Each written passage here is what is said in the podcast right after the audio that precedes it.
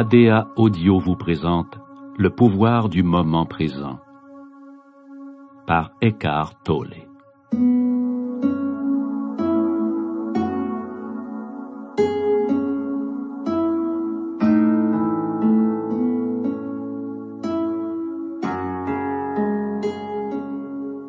Chapitre 1 Vous n'êtes pas votre mental. L'illumination, c'est quoi?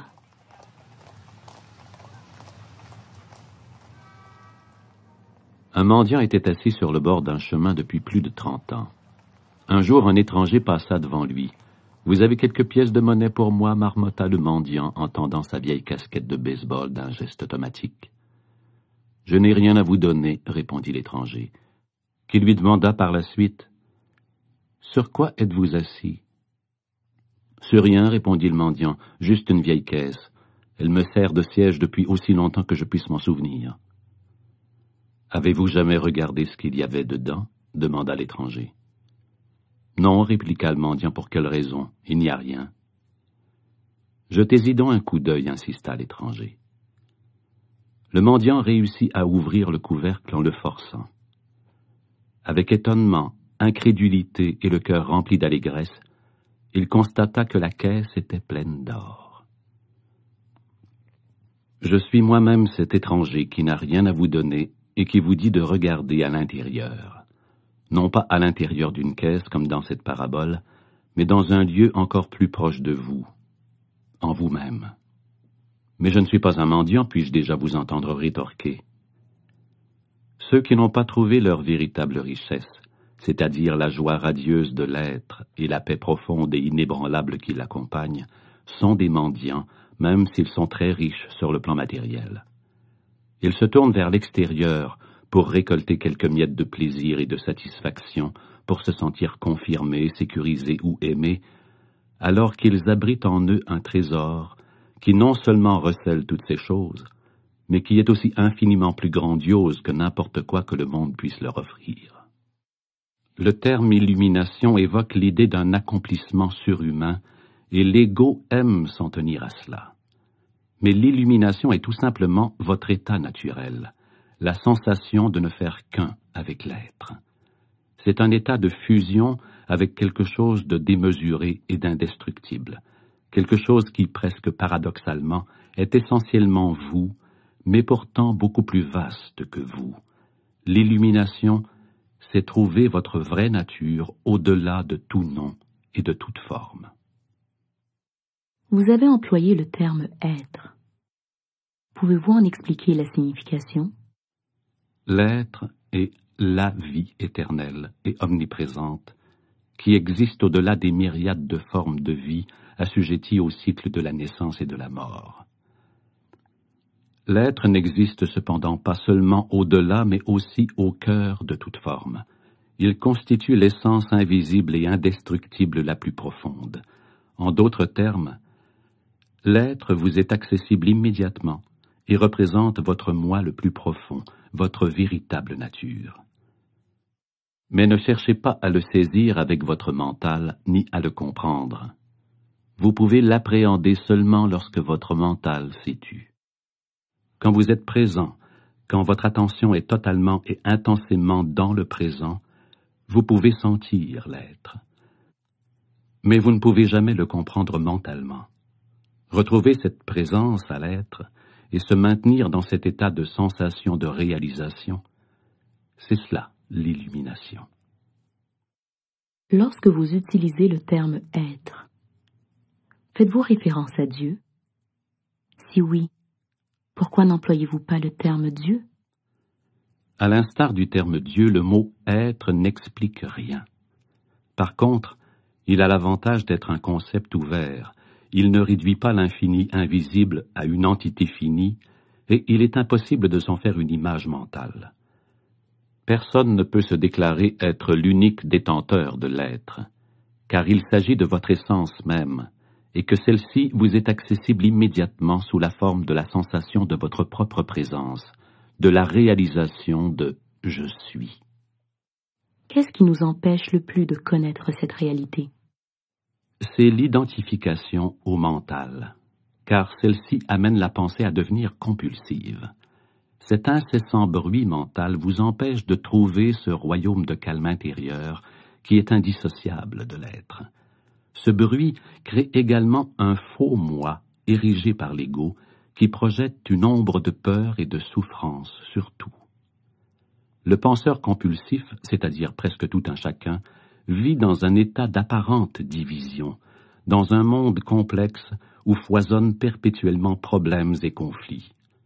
L'illumination est un état de plénitude, d'unité avec le tout et donc de paix.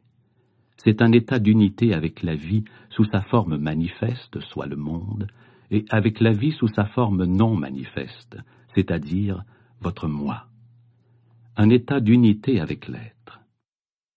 L'illumination est non seulement la fin de la souffrance et du perpétuel conflit en soi ou avec le monde extérieur, mais aussi d'un épouvantable esclavage, celui de l'incessante pensée. C'est une incroyable libération.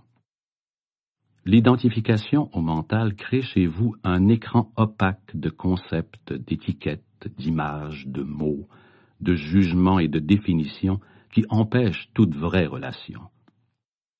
Cet écran s'interpose entre vous et vous-même, entre vous et votre prochain, entre vous et la nature, entre vous et le divin.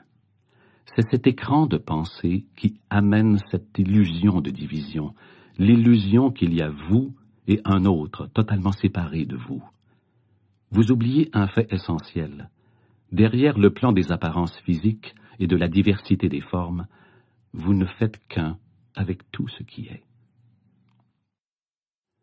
La liberté commence quand vous prenez conscience que vous n'êtes pas cette entité, c'est-à-dire le penseur.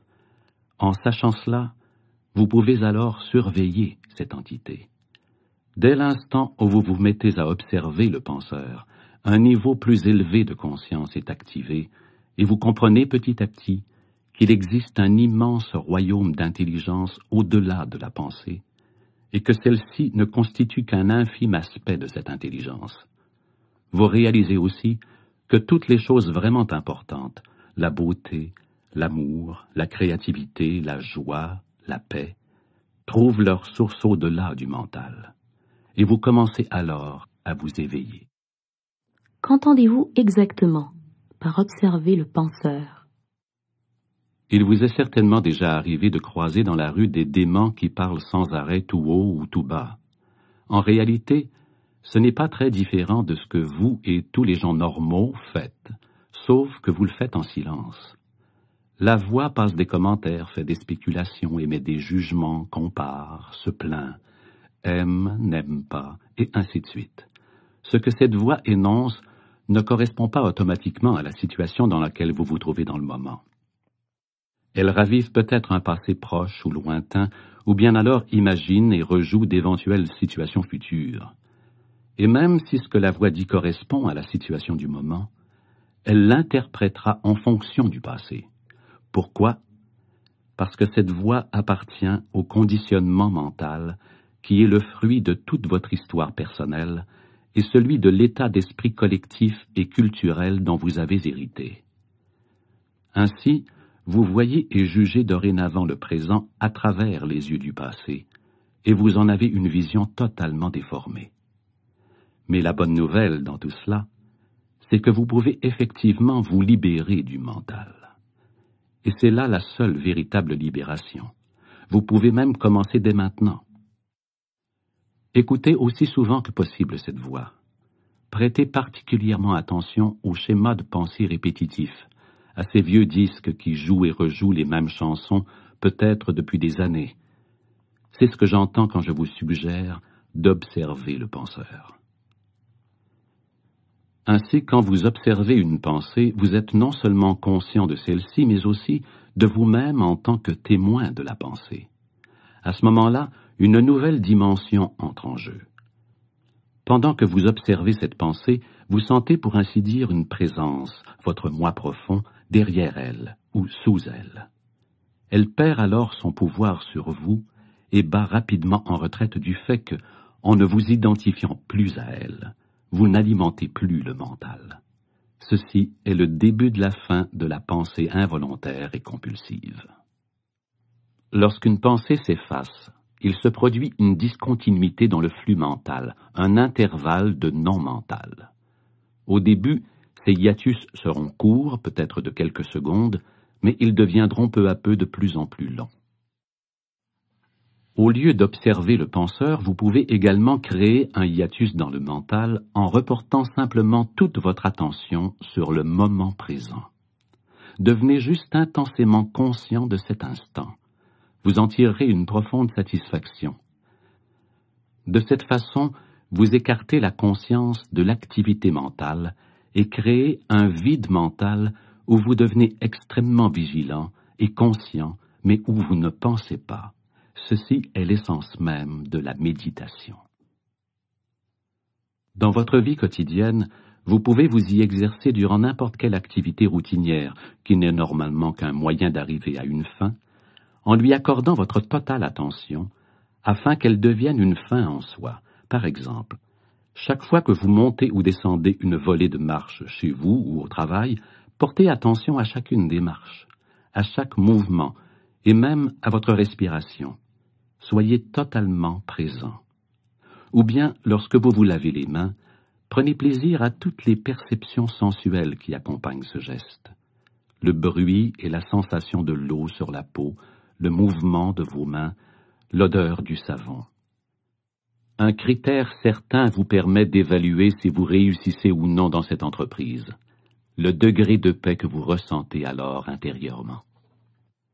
Ainsi, le seul pas crucial à faire dans le périple qui conduit à l'éveil est d'apprendre à se dissocier du mental. Chaque fois que vous créez une discontinuité dans le courant des pensées, la lumière de la conscience s'intensifie. Il se peut même que vous vous surpreniez un jour à sourire en entendant la voix qui parle dans votre tête comme vous souririez devant les piqueries d'un enfant. Cela veut dire que vous ne prenez plus autant au sérieux le contenu de votre mental et que le sens que vous avez de votre moi n'en dépend pas. Qu'en est-il des émotions? Dans le sens selon lequel j'emploie le terme, le mental ne fait pas seulement référence à la pensée.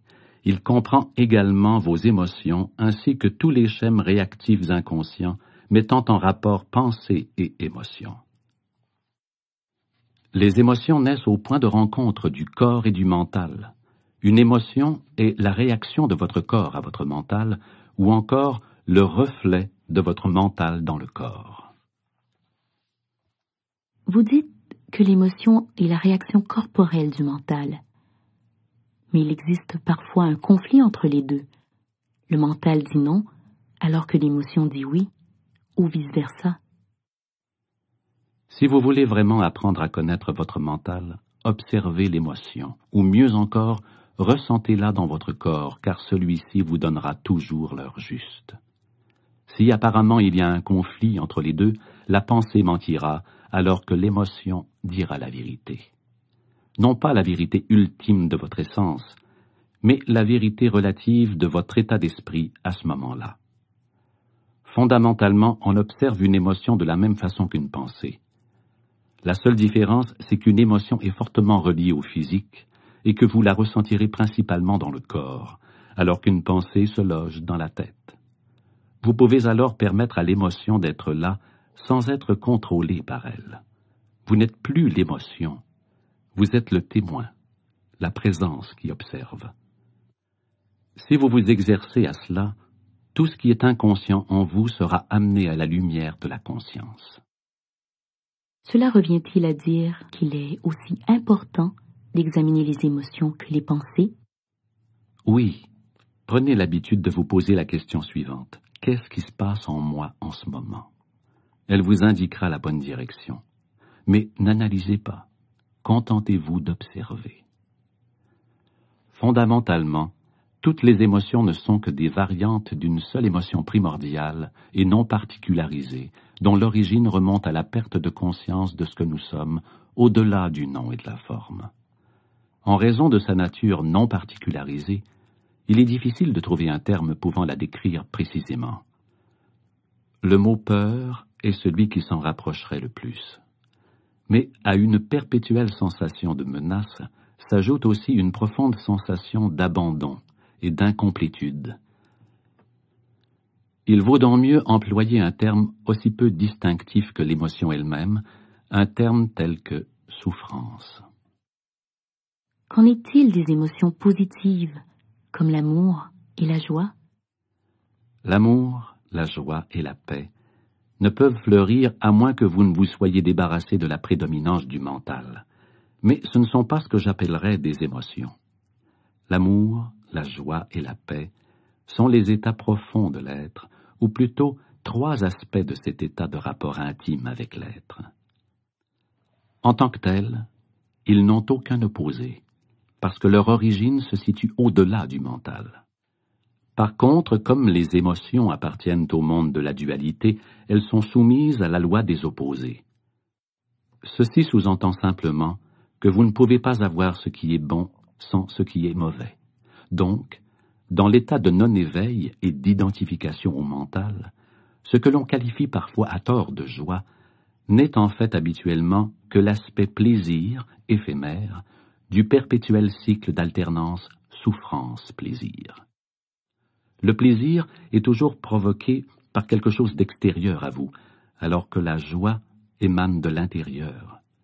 L'amour véritable ne vous fait pas souffrir. La douleur et la souffrance sont inévitables, tant et aussi longtemps que vous êtes identifié à votre mental, c'est-à-dire inconscient spirituellement parlant.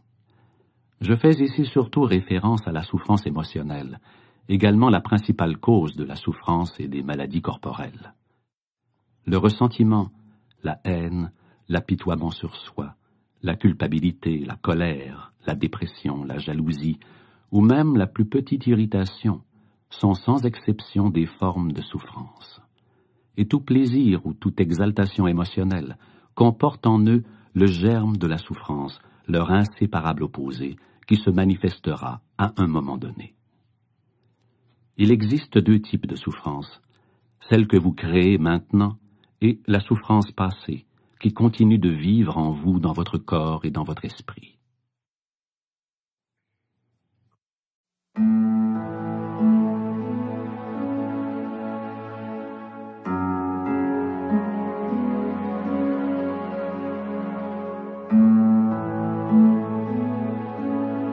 Chapitre 2 Se sortir de la souffrance par la conscience.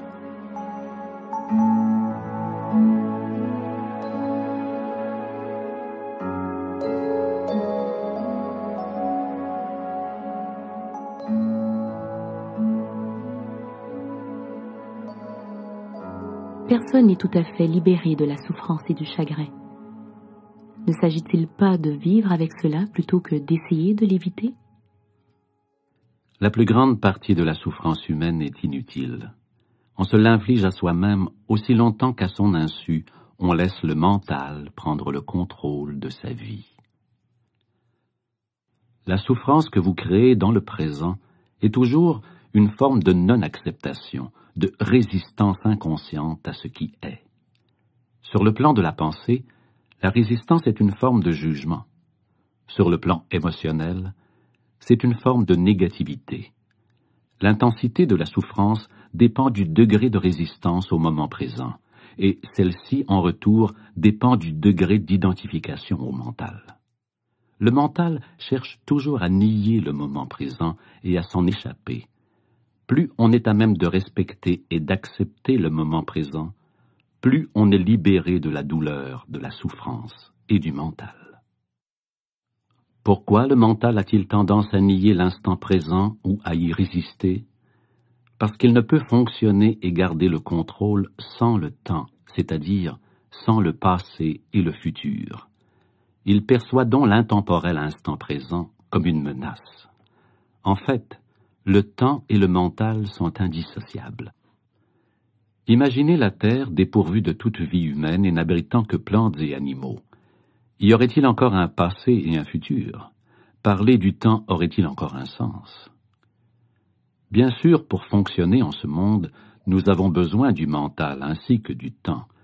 Mais vient un moment où ils prennent le contrôle de notre vie, et c'est alors que s'installe le dysfonctionnement, la souffrance et le chagrin.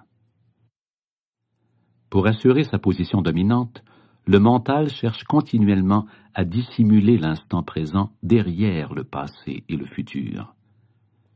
Par conséquent, lorsque la vitalité et le potentiel créatif infini de l'être, indissociable du moment présent, sont jugulés par le temps, votre nature véritable est éclipsée par le mental.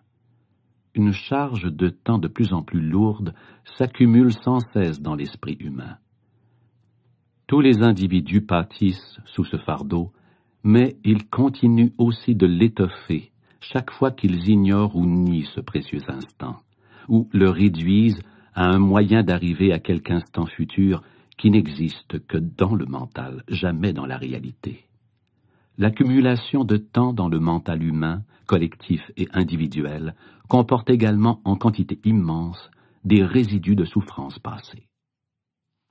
Si vous ne voulez plus créer de souffrance pour vous-même et pour d'autres, si vous ne voulez plus rien ajouter aux résidus de cette souffrance passée qui vit encore en vous, ne créez plus de temps, ou du moins n'en créez pas plus qu'il ne vous en faut pour faire face à la vie de tous les jours. Comment cesser de créer du temps? Prenez profondément conscience que le moment présent est toujours uniquement ce que vous avez. Faites de l'instant présent le point de mire principal de votre vie. Tandis qu'auparavant vous habitiez le temps et accordiez de petites visites à l'instant présent, faites du maintenant votre lieu de résidence principal et accordez de brèves visites au passé et au futur lorsque vous devez affronter les aspects pratiques de votre vie. Dites toujours oui au moment présent, dites oui à la vie, et vous la verrez soudainement se mettre à fonctionner pour vous plutôt que contre vous. L'instant présent est parfois inacceptable, désagréable ou affreux. Quoi que vous réserve le présent, acceptez-le comme si vous l'aviez choisi, Allez toujours dans le même sens que lui et non à contresens. Faites-vous-en un ami et un allié et non un ennemi. Cela transformera miraculeusement toute votre vie. Tant que vous êtes incapable d'accéder au pouvoir de l'instant présent, chaque souffrance émotionnelle que vous éprouvez laisse derrière elle un résidu. Celui-ci fusionne avec la douleur du passé qui était déjà là et se loge dans votre mental et dans votre corps. Bien sûr, cette souffrance comprend celle que vous avez éprouvée enfant, causée par l'inconscience du monde dans lequel vous êtes né. Cette souffrance accumulée est un champ d'énergie négative qui habite votre corps et votre mental. Il s'agit du corps de souffrance émotionnelle. Il a deux modes d'être, latent et actif. Un corps de souffrance peut être latent 90% du temps. Chez une personne profondément malheureuse, cependant, il peut être actif tout le temps. Certaines personnes vivent presque entièrement dans leur corps de souffrance, tandis que d'autres ne le ressentent que dans certaines situations, par exemple dans les relations intimes ou les situations rappelant une perte ou un abandon survenu dans leur passé, au moment d'une blessure physique ou émotionnelle. N'importe quoi peut servir de déclencheur surtout ce qui fait écho à un scénario douloureux de votre passé. Lorsque le corps de souffrance est prêt à sortir de son état latent, une simple pensée ou une remarque innocente d'un proche peuvent l'activer. Comment survient la peur? Et pourquoi y en a-t-il tant dans la vie des gens? La peur semble avoir bien des causes, une perte, un échec, une blessure, etc. Mais en définitive, toute peur revient à la peur qu'a l'ego de la mort, de l'anéantissement. Pour l'ego, la mort est toujours au détour du chemin. Dans cet état d'identification au mental, la peur de la mort se répercute sur chaque aspect de votre vie. Par exemple, même une chose apparemment aussi insignifiante et normale que le besoin compulsif d'avoir raison et de vouloir donner tort à l'autre, en défendant la position mentale à laquelle vous vous êtes identifié, est due à la peur de la mort. Si vous vous identifiez à cette position mentale et que vous ayez tort, le sens de votre moi qui est fondé sur le mental est sérieusement menacé d'anéantissement. En tant qu'égo, vous ne pouvez alors vous permettre d'avoir tort, puisque cela signifie mourir. Cet enjeu a engendré des guerres et d'innombrables ruptures. Lorsque vous vous serez désidentifié de votre mental, avoir tort ou raison n'aura aucun impact sur le sens que vous avez de votre identité. Et le besoin si fortement compulsif et si profondément inconscient d'avoir raison, qui est une forme de violence, ne sera plus là. Vous pourrez énoncer clairement et fermement la façon dont vous vous sentez ou ce que vous pensez, mais sans agressivité, ni en étant sur la défensive. Le sens de votre identité proviendra alors d'un espace intérieur plus profond et plus vrai que le mental. Ainsi, quiconque est identifié à son mental et par conséquent coupé de son pouvoir véritable, de son moi profond enraciné dans l'être, sera affligé d'une peur constante. Un autre aspect de la douleur émotionnelle inhérent au mental et à l'ego, c'est le sentiment profondément ancré de ne pas être entier. Chez certaines personnes, il est conscient, chez d'autres pas. S'il est conscient, il se manifeste sous la forme du sentiment dérangeant et permanent d'être insignifiant ou pas assez bien. S'il est inconscient, il ne sera ressenti qu'indirectement comme une soif, un désir et un besoin intense. Dans un cas comme dans l'autre, les gens entament souvent une démarche boulimique de gratification de l'ego et aspirent à acquérir des choses auxquelles s'identifier pour pouvoir combler ce trou qu'ils sentent en eux. Alors ils courent après les biens, l'argent, le succès, le pouvoir, la reconnaissance ou une relation spéciale pour mieux se sentir, pour être plus complet. Mais même lorsqu'ils ont obtenu tout cela, ils découvrent sans tarder que le trou est encore là, qu'il est sans fond. L'ego cherche à s'identifier à des objets extérieurs, les biens matériels, le statut social, la reconnaissance sociale, les connaissances et l'éducation, l'apparence physique, les aptitudes particulières, les relations, l'histoire personnelle et familiale, les systèmes de croyance et souvent aussi les formes d'identification collective, qu'elles soient d'ordre politique, nationaliste, racial, religieuse ou autre. Vous n'êtes rien de cela. Tout cela, vous devez y renoncer tôt ou tard. Vous connaîtrez vous-même la vérité par l'expérience. Au plus tard, vous la connaîtrez lorsque vous sentirez la mort approcher. La mort vous dépouille de tout ce qui n'est pas vous. Le secret de la vie, c'est de mourir avant de mourir et de découvrir que la mort n'existe pas.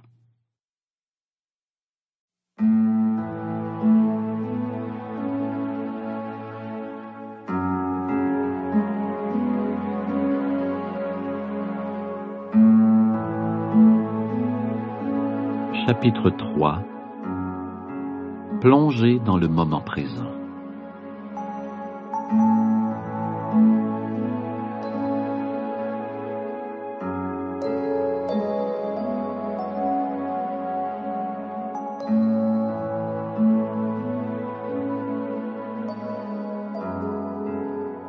Il semble presque impossible de se dissocier du mental. Nous y sommes tous plongés. La clé c'est de mettre fin à l'illusion du temps, parce que le temps et le mental sont indissociables.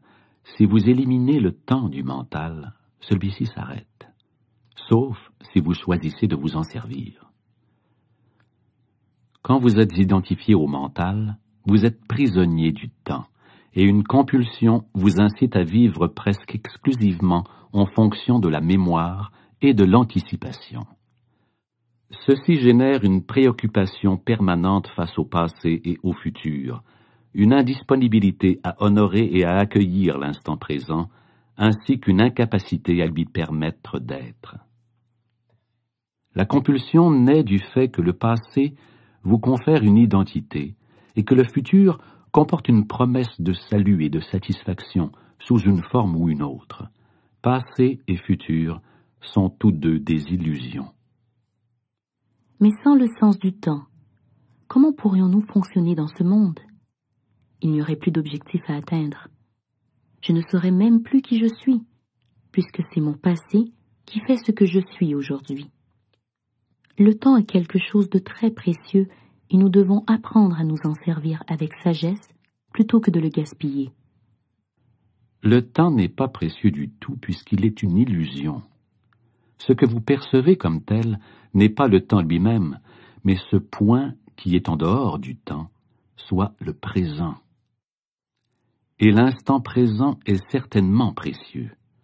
Plus vous êtes axé sur le temps, c'est-à-dire le passé et le futur, plus vous ratez le présent, la chose la plus précieuse qui soit.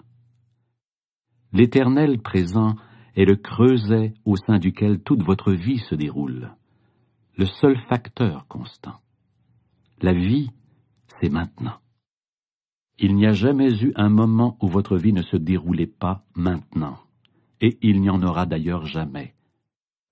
Par ailleurs, l'instant présent est l'unique point de référence qui puisse vous transporter au-delà des frontières limitées du mental.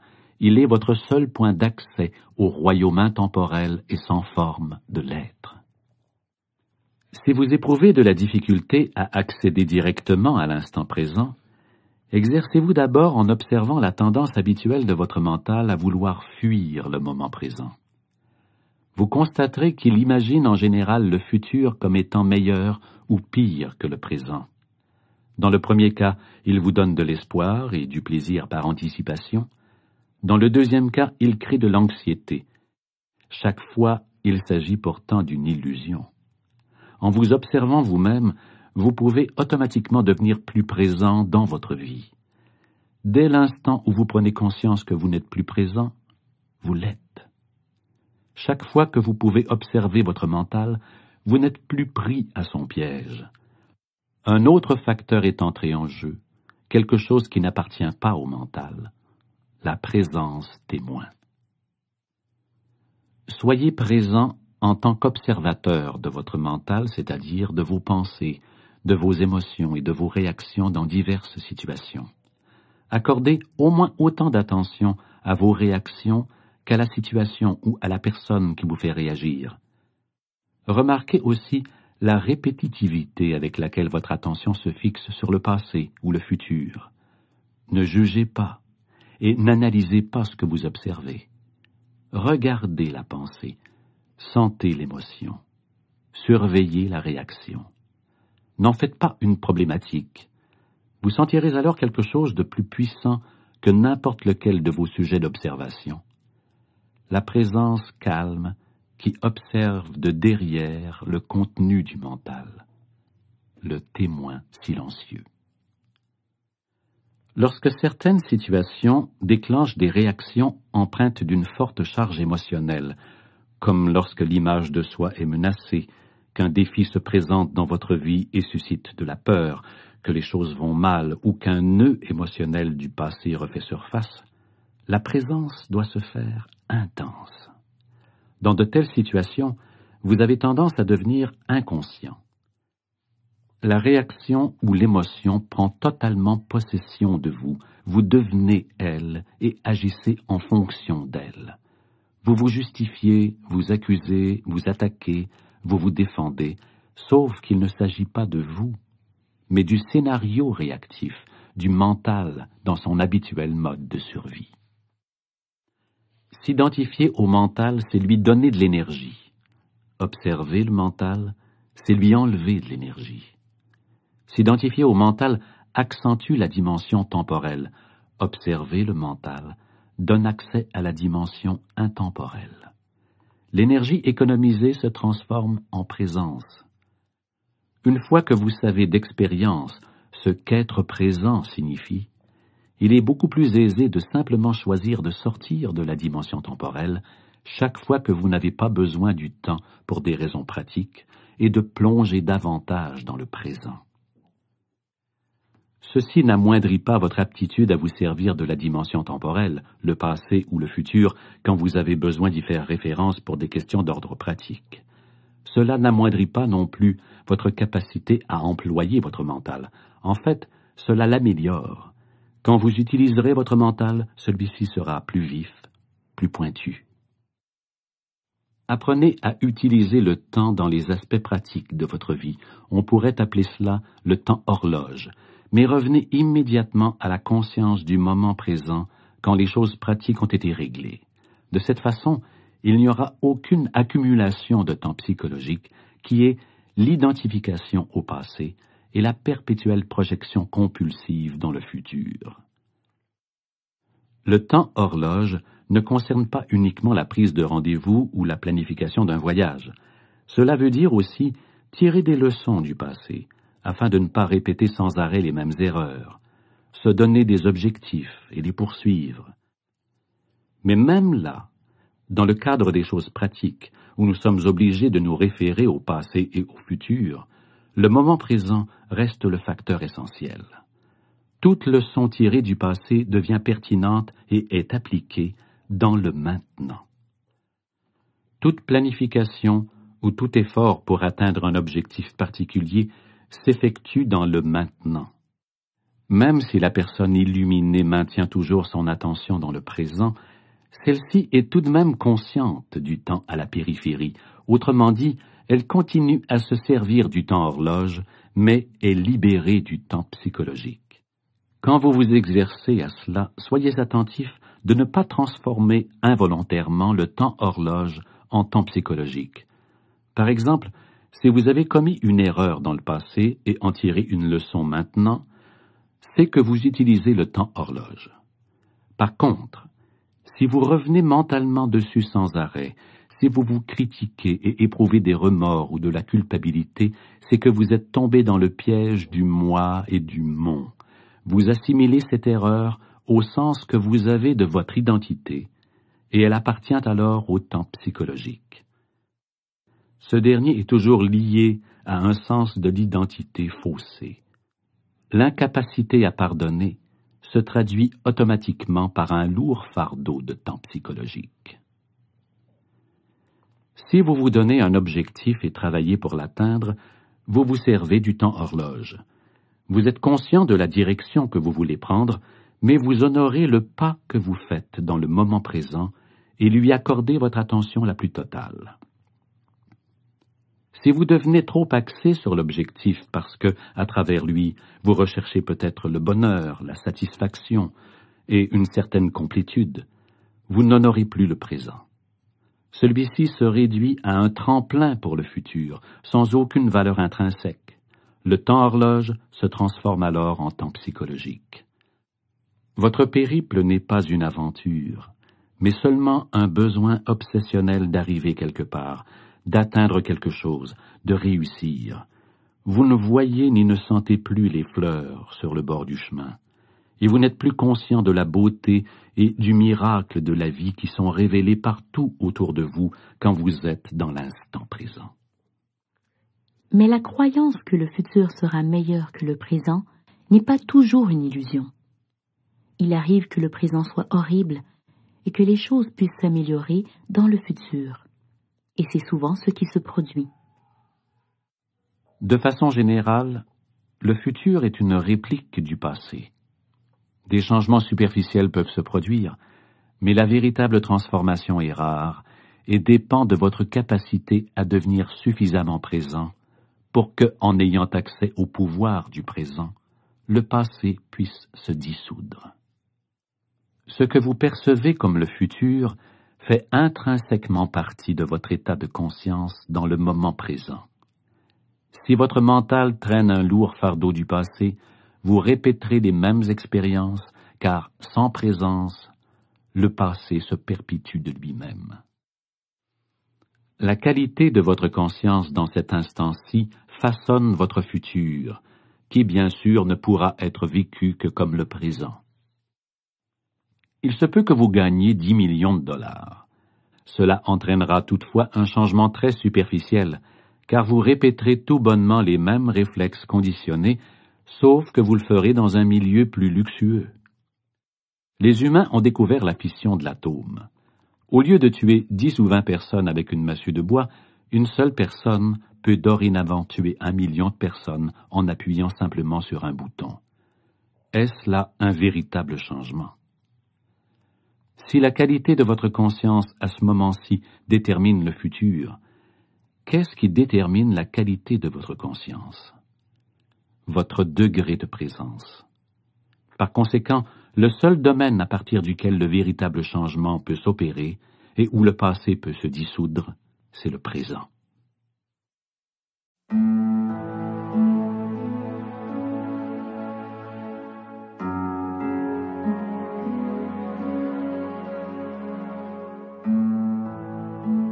Chapitre 4 Les stratégies du mental pour éviter le moment présent.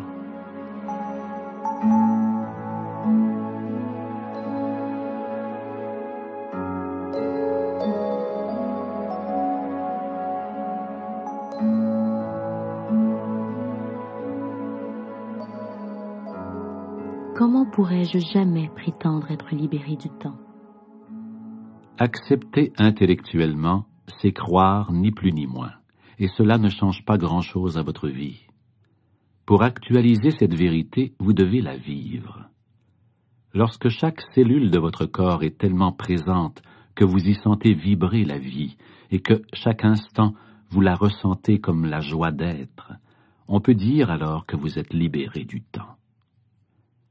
Être libéré du temps, c'est psychologiquement ne plus avoir besoin du passé pour assumer votre identité, ni du futur pour vivre votre plénitude.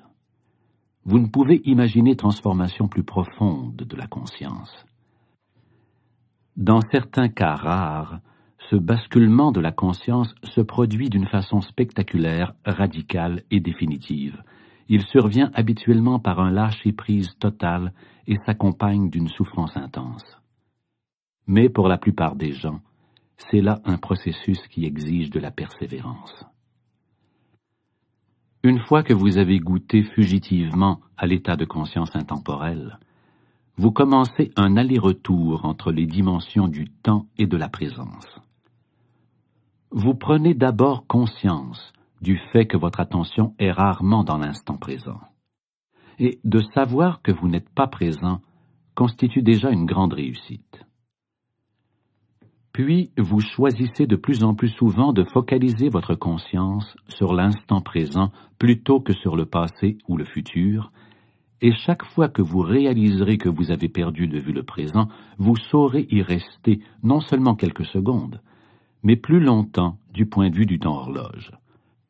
Alors, avant d'être fermement ancré dans l'état de présence, c'est-à-dire avant d'être totalement conscient, vous faites des allers-retours répétitifs pendant un certain temps entre la conscience et l'inconscience, entre la présence et l'identification au mental.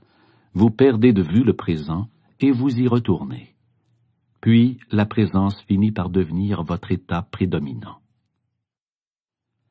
La plupart des gens ne connaissent jamais l'état de présence, sinon de façon accidentelle et brève, en de rares occasions, sans le reconnaître pour ce qu'il est.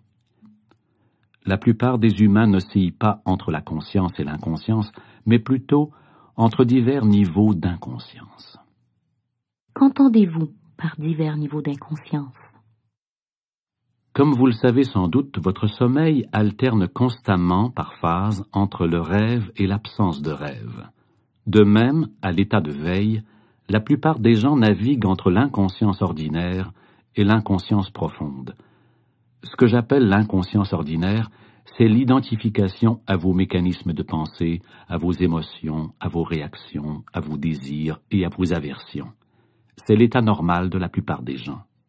Dans cet état, vous êtes sous l'emprise du mental qui est le propre de l'ego, inconscient de l'être ce n'est pas un état de douleur ou de malheur aigu, mais plutôt un état sourd et presque continuel de malaise, d'insatisfaction, d'ennui ou de nervosité, une sorte de parasitage de fond. Vous ne le remarquez peut-être pas, tellement il fait partie de la vie normale, tout comme vous ne distinguez pas un bruit de fond sourd et continu, entre autres celui d'un climatiseur, à moins qu'il ne s'arrête. Lorsque le bruit cesse soudainement, on ressent un soulagement. Beaucoup de gens se servent de l'alcool, des drogues, du sexe, de la nourriture, du travail, de la télévision ou même du shopping comme anesthésiant, essayant ainsi inconsciemment d'éliminer ce malaise de fond. Par cette compensation, une activité qui peut être très agréable si on l'utilise modérément devient une activité compulsive ou de dépendance qui ne soulage que très brièvement des symptômes. Ce malaise se transforme en souffrance lorsqu'on passe de l'inconscience ordinaire à l'inconscience profonde. C'est un état de souffrance et de tourment plus aigu et plus évident.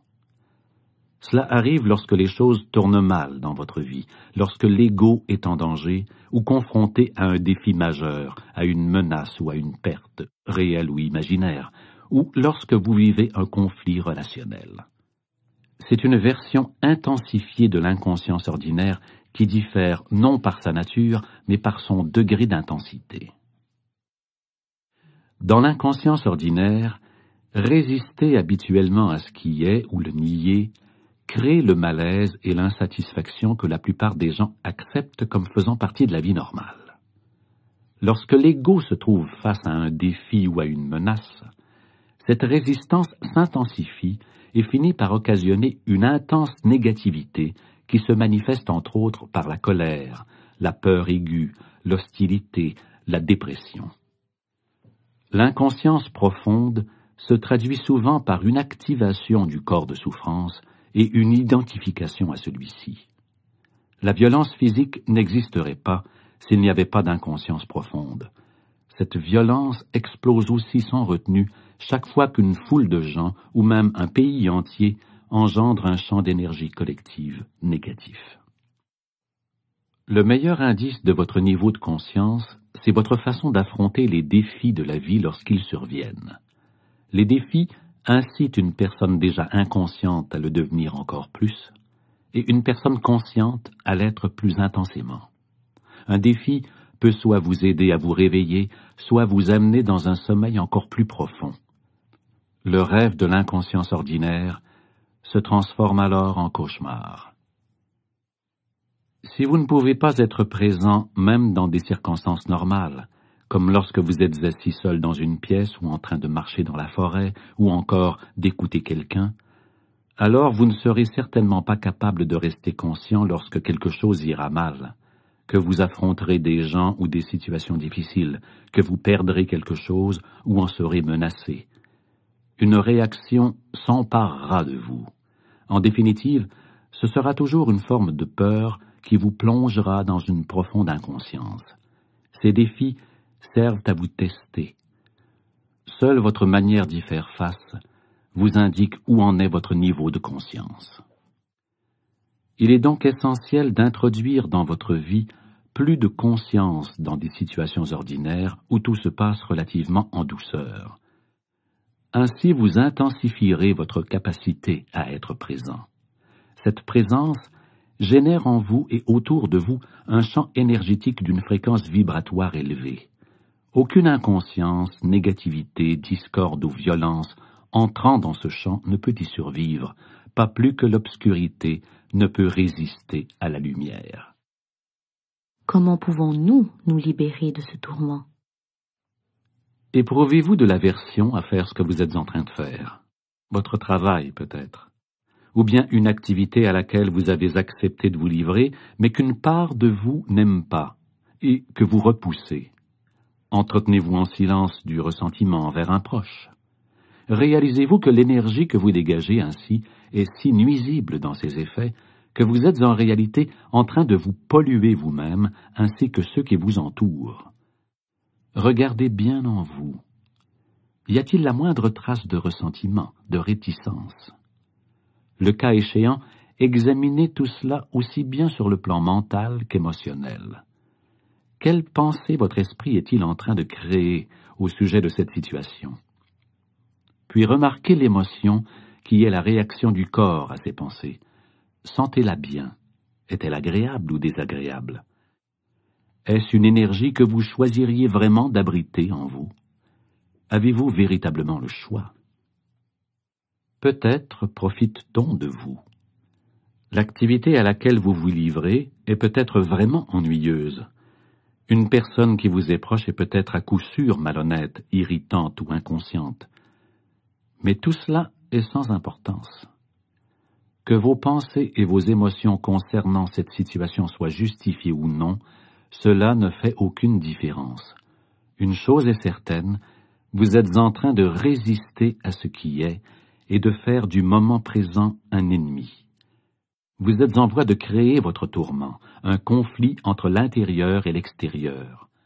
Vous souillez non seulement votre propre être intérieur et celui de vos proches, mais aussi la psyché humaine collective dont vous êtes indissociable. La pollution de la planète n'est qu'un reflet extérieur d'une pollution psychique intérieure, celle de millions d'individus inconscients qui ne prennent pas la responsabilité de leur vie intérieure. Ou bien vous mettez un terme à tout cela et parlez à la personne concernée en lui faisant ouvertement part de ce que vous ressentez, ou bien vous laissez tomber la négativité que votre mental a créée par rapport à la situation. Cette dernière ne sert à rien d'autre qu'à renforcer un faux sentiment de moi. Il est important d'en reconnaître la futilité. La négativité n'est jamais la meilleure façon de composer avec une situation. En fait, dans la plupart des cas, elle vous emprisonne davantage et empêche tout changement réel. Tout ce qui est fait avec une énergie négative se part à son tour de cette négativité et se traduit par plus de souffrance et de tourment. En outre, tout état intérieur négatif est contagieux. Le malheur se répand plus facilement qu'une maladie physique. Par la loi de la résonance, il déclenche et alimente la négativité qui est latente chez les autres, sauf s'ils en sont à l'abri, c'est-à-dire s'ils ont atteint un niveau de conscience élevé. Êtes-vous en train de polluer le monde ou de ramasser les pots cassés? Vous êtes le seul et unique responsable de votre vie intérieure et vous êtes aussi responsable de la planète. Il en va de l'extérieur comme de l'intérieur. Si les humains se débarrassent de leur pollution intérieure, ils cesseront également de polluer le monde.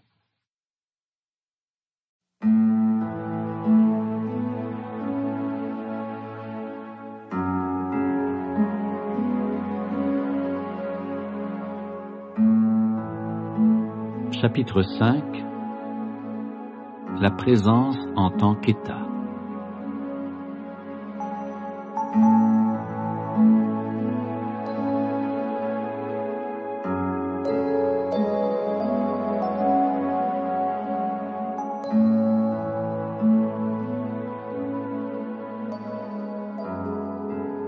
Vous parlez souvent de l'état de présence comme étant la clé. Saisir ce qu'est la présence, c'est être présent. Aussi longtemps que vous vous trouvez dans un état de présence intense, vous êtes libre de toute pensée. Vous êtes paisible, mais cependant très alerte.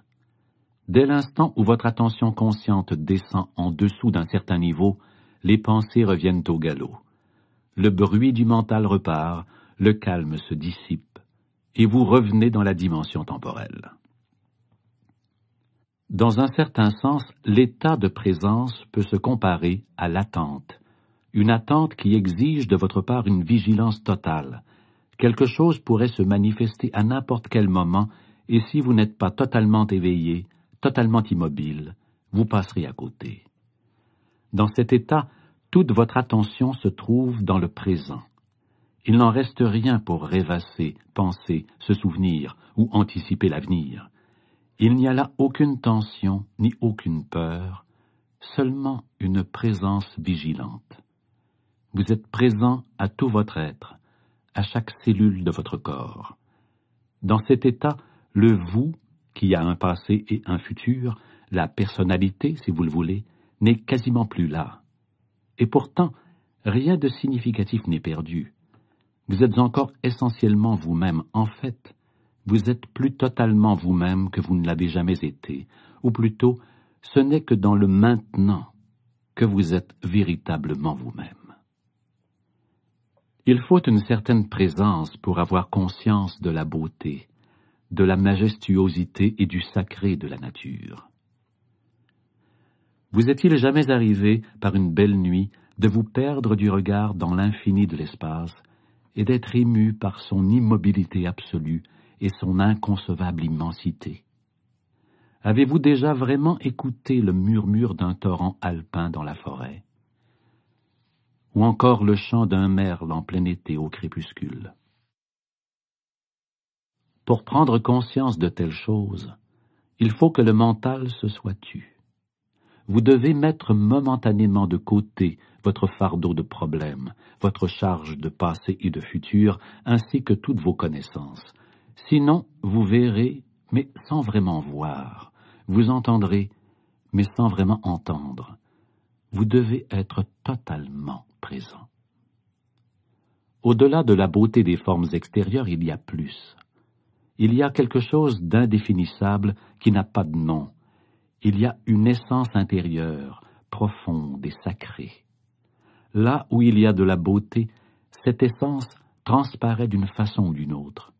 Elle ne vous est révélée que si vous êtes présent. Serait-il possible que cette essence indicible et votre présence soient une seule et même chose? Cette essence indescriptible serait-elle là sans votre présence? Sondez-la en profondeur et découvrez la réponse.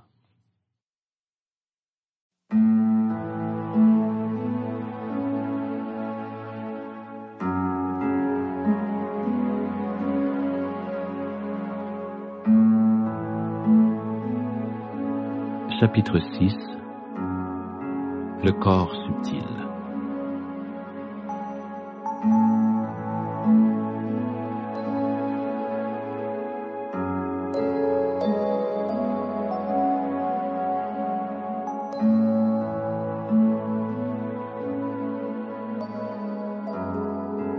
L'identification à notre forme physique fait partie de l'illusion. Alors comment le corps peut-il nous amener à la réalisation de l'être. Le corps visible et tangible ne peut vous amener à l'être. Ce n'est qu'une enveloppe, ou plutôt une perception limitée et déformée d'une réalité plus profonde. Dans votre état naturel de rapport intime avec l'être, cette réalité plus profonde est ressentie à chaque instant. C'est le corps subtil et invisible, la présence qui vous anime. Alors habiter son corps, c'est sentir le corps de l'intérieur, sentir la vie en vous, et par conséquent découvrir que vous êtes autre chose, au-delà de la forme extérieure. Mais ce n'est que le début d'un voyage qui vous amènera encore plus profondément vers un monde de paix et de grand calme, mais aussi de grande force et de vie intense. Tout d'abord, vous n'en aurez peut-être que des aperçus fugaces, puis Grâce à cela, vous prendrez peu à peu conscience que vous n'êtes pas qu'un fragment insignifiant qui flotte, brièvement suspendu entre la naissance et la mort dans un univers étrange et qui a droit à quelques plaisirs éphémères pour ensuite connaître la douleur et l'anéantissement final. Au-delà de votre forme physique, vous êtes relié à quelque chose de tellement vaste, de si incommensurable et sacré, qu'on ne peut le concevoir. Comment entrer en contact avec notre corps subtil? Fermez les yeux. Dirigez votre attention sur le corps. Sentez-le de l'intérieur. Est-il vivant? Sentez-vous la vitalité dans vos mains, vos bras, vos jambes, vos pieds, votre abdomen, votre poitrine? Sentez-vous le subtil champ énergétique qui infuse tout votre corps et vitalise chaque organe et chaque cellule? Le sentez-vous simultanément dans toutes les parties du corps comme un seul et unique champ énergétique? Maintenez votre attention sur votre corps subtil pendant quelques instants. Ne vous mettez pas à y penser, sentez-le seulement. Plus vous y accordez d'attention, plus la sensation se clarifie et s'intensifie, vous aurez l'impression que chacune de vos cellules se vivifie, et si vous êtes très visuel, il se peut que vous perceviez votre corps sous la forme d'une image lumineuse. Même si une telle image peut temporairement vous aider, accordez davantage d'attention à la sensation qu'à toute image pouvant se présenter. La sensation que vous avez de votre corps subtil ne correspond en fait a aucune forme, elle n'a aucune limite et est insondable. Vous pouvez l'approfondir à volonté. Si vous ne sentez pas grand-chose à cette étape-ci, accordez votre attention à tout ce que vous pouvez sentir. Peut-être s'agit-il d'un léger picotement dans vos mains ou dans vos pieds. Cela suffit pour l'instant. Fixez simplement votre attention sur cette sensation. Votre corps s'anime. Ouvrez les yeux tout en maintenant partiellement votre attention sur votre corps énergétique et en regardant autour de vous le corps subtil joue le rôle de charnière entre votre identité forme et votre identité essence, votre véritable nature. Ne rompez jamais le contact avec lui.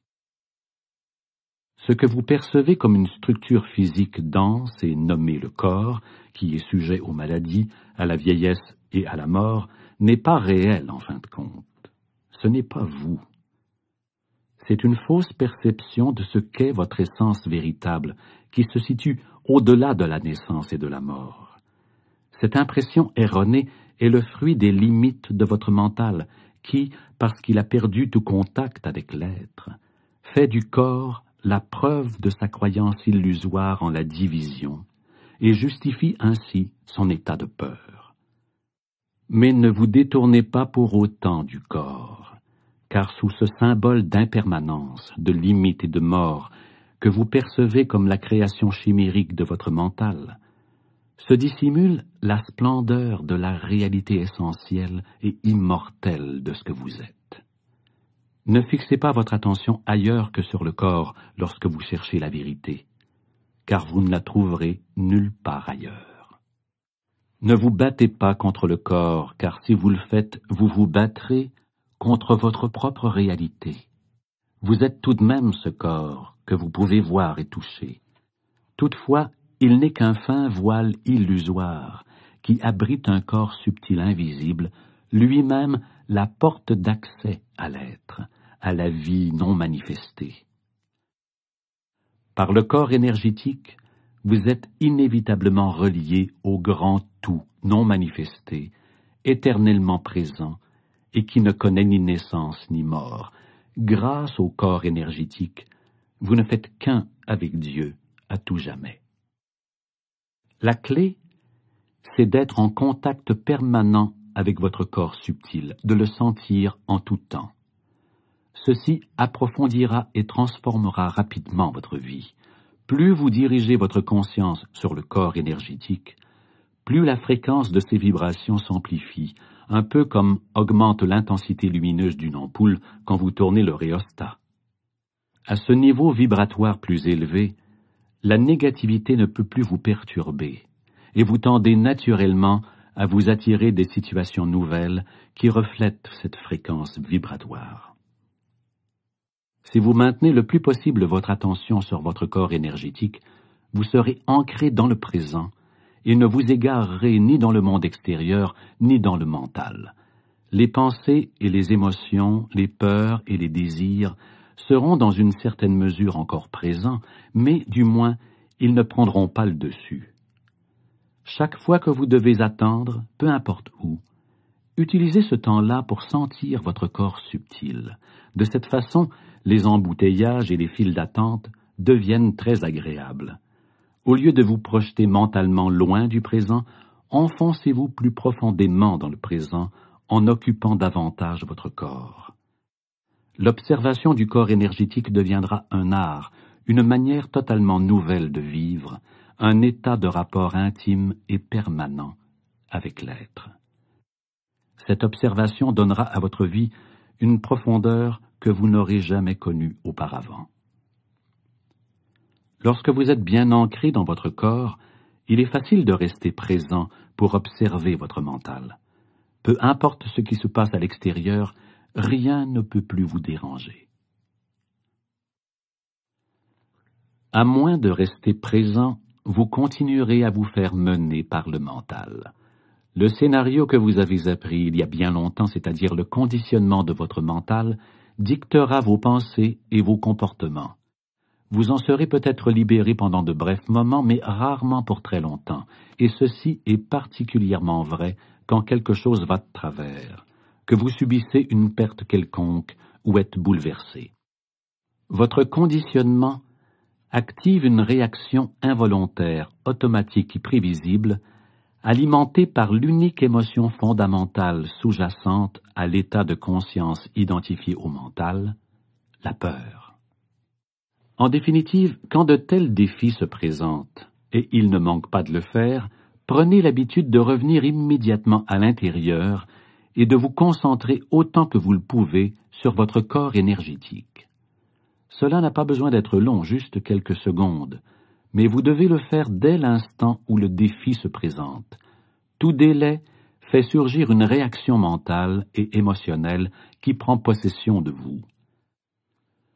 Lorsque votre attention est dirigée vers l'intérieur, que vous sentez votre corps énergétique et désengager votre attention du mental, vous retrouvez immédiatement le calme et la présence.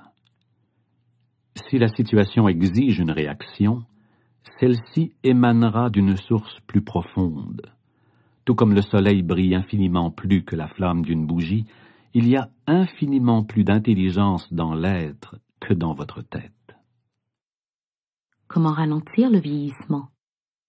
Le processus de conscientisation du corps énergétique a d'autres avantages sur le plan physique. L'un d'eux est le ralentissement significatif du vieillissement du corps humain. Alors que le corps physique semble vieillir normalement et se flétrir assez rapidement, le corps subtil ne change pas avec le temps, sauf que vous le sentez avec plus de profondeur et que vous l'habitez plus totalement. Supposons que vous ayez vingt ans maintenant. Eh bien, votre champ énergétique vibrera de la même façon et sera aussi vivant quand vous en aurez quatre-vingts. Dès que vous passez de l'état habituel, piégé par le mental et en dehors du corps, à l'état dans le corps et présent au moment qui est, votre corps physique se sent plus léger, plus dégagé, plus vivant. Étant donné qu'il y a plus de conscience dans le corps, sa structure moléculaire devient en fait moins dense. Un accroissement de la conscience se traduit par un amoindrissement de l'illusion de la matière. Lorsque vous vous identifiez davantage au corps énergétique intemporel qu'au corps physique, quand la présence devient votre mode habituel de conscience et que le passé et le futur n'accaparent plus votre attention, vous n'accumulez plus non plus de temps dans votre psyché et dans les cellules de votre corps. L'accumulation du temps, qui constitue le fardeau psychologique du passé et du futur, réduit grandement la capacité des cellules à se renouveler. Donc, si vous habitez votre corps énergétique, le corps physique vieillira à un rythme beaucoup plus lent. Et même s'il vieillit, votre essence intemporelle transparaîtra à travers lui et vous ne donnerez pas l'impression d'être une vieille personne. Comment renforcer le système immunitaire? Lorsque vous habitez votre corps, vous avez l'avantage additionnel de voir votre système immunitaire grandement renforcé. Plus vous amenez de conscience dans le corps, plus le système immunitaire se renforce, comme si chacune de vos cellules s'éveillait et se réjouissait, le corps adore l'attention que vous lui accordez. C'est là une très puissante forme d'auto-guérison. La plupart des maladies s'immiscent en vous quand vous n'êtes pas dans votre corps. Et ce n'est pas seulement votre système immunitaire corporel qui se trouve renforcé. Le système immunitaire psychique l'est également beaucoup. Ce dernier vous protège des champs magnétiques négatifs des autres, sur les plans mental et émotionnel, qui sont très contagieux. Quand vous habitez bien votre corps, c'est l'élévation de la fréquence vibratoire de tout votre champ énergétique qui vous protège. Ainsi, tout ce qui vibre à une fréquence inférieure, qu'il s'agisse de la peur, de la colère, de la dépression, existe dorénavant dans ce qui est virtuellement un autre ordre de réalité. Tout cela n'entre plus dans votre champ de conscience, ou, si cela y entre, vous n'avez plus besoin d'y résister, car cela passe à travers vous. Il existe une méditation simple mais puissante d'auto-guérison que vous pouvez faire à tout moment quand vous sentez le besoin de renforcer votre système immunitaire. Quand vous avez quelques minutes de libre, particulièrement le soir juste avant de vous endormir, ou le matin juste après vous être réveillé et avant de vous lever, inondez votre corps de conscience. Fermez les yeux, étendez-vous à plat dos, choisissez différentes parties de votre corps pour tout d'abord y centrer brièvement votre attention. Les mains, les pieds, les bras, les jambes, l'abdomen, la poitrine, la tête, etc. Aussi intensément que vous le pouvez, sentez d'abord l'énergie vitale dans ces parties du corps, en restant environ quinze secondes sur chacune d'elles. Puis laissez votre attention parcourir à quelques reprises tout votre corps à la manière d'une vague, des pieds à la tête et vice-versa. Cela ne prendra qu'une minute environ. Sentez ensuite votre corps énergétique dans sa totalité, comme un champ énergétique unique. Maintenez votre attention sur cette sensation durant quelques minutes. Pendant toute la durée de l'exercice, soyez intensément présent dans chaque cellule de votre corps. Ne vous inquiétez pas si le mental réussit de temps en temps à attirer votre attention sur autre chose que le corps, et si vous vous perdez un peu dans vos pensées. Dès que vous le remarquez, dirigez de nouveau votre attention sur le corps énergétique. Si vous devez recourir à votre mental pour atteindre un objectif précis, faites-le de concert avec votre corps énergétique. C'est seulement quand vous êtes capable d'être conscient sans penser que vous pouvez employer votre mental de façon créative. Et la manière la plus simple de se retrouver dans cet état-là, c'est de passer par le corps. Chaque fois que vous avez besoin d'une réponse, d'une solution ou d'une idée originale, arrêtez-vous de penser pendant quelques instants en concentrant votre attention sur votre champ énergétique. Prenez conscience de votre calme intérieur. Lorsque vous reviendrez à la pensée, celle-ci sera fraîche et créative. Dans n'importe quelle activité intellectuelle, prenez l'habitude d'aller et de venir toutes les quelques minutes entre la pensée et l'écoute intérieure, le calme intérieur. Lorsque vous écoutez quelqu'un, ne le faites pas uniquement avec votre tête, écoutez avec tout votre corps. Sentez le champ énergétique de votre corps subtil pendant ce temps. Cela éloigne l'attention du mécanisme de la pensée et ménage un espace de calme qui vous permet d'écouter véritablement sans que le mental interfère.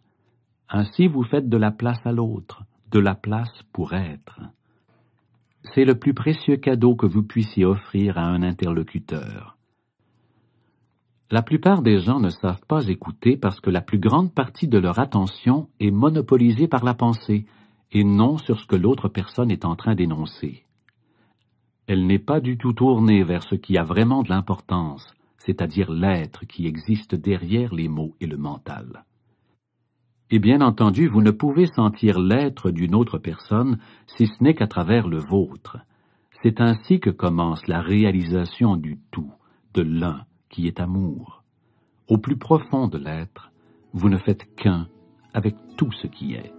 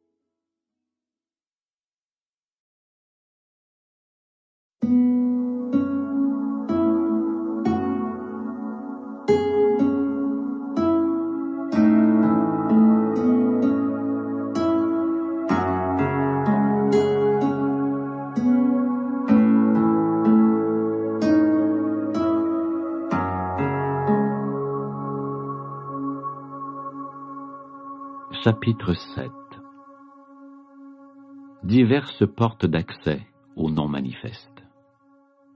Le non manifeste correspond-il à ce que l'on appelle le chi en Extrême-Orient?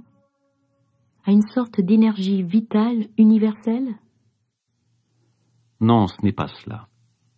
Le non manifeste est la source du chi, et ce dernier est le champ énergétique de votre corps.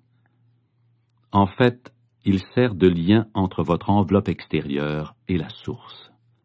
Il se situe à mi-chemin entre le manifeste, le monde de la forme, et le non manifeste. On peut le comparer à une rivière ou à un courant d'énergie. Si vous amenez profondément votre attention et votre conscience dans votre corps énergétique, vous remonterez le cours de cette rivière jusqu'à sa source. Le chi est mouvement, le non manifeste est immobilité. Lorsque vous atteignez le point d'immobilité absolue qui vibre néanmoins de vitalité, vous êtes rendu au-delà du corps subtil et du chi, soit à la source même, au non manifeste.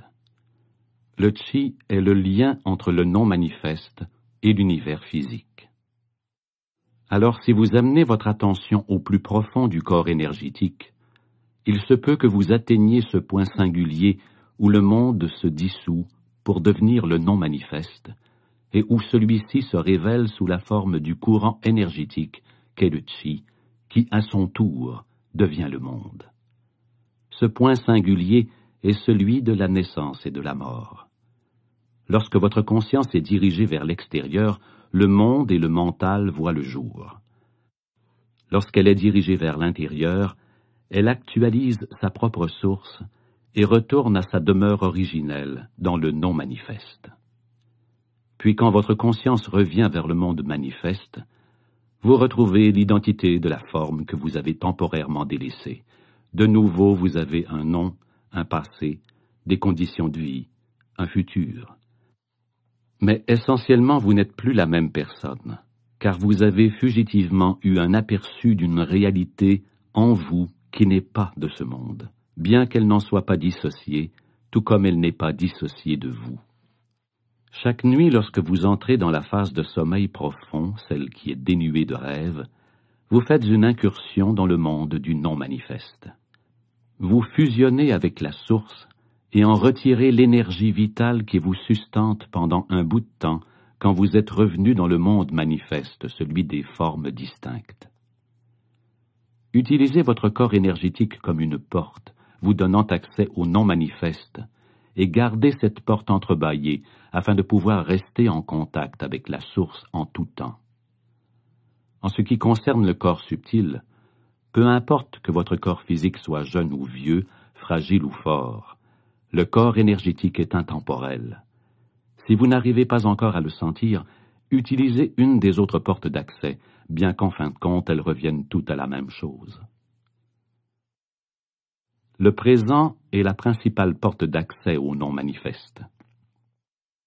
Il est également un aspect essentiel de chacune des autres portes d'accès, le corps énergétique y compris. Vous ne pouvez pas être dans votre corps sans être intensément présent à l'instant.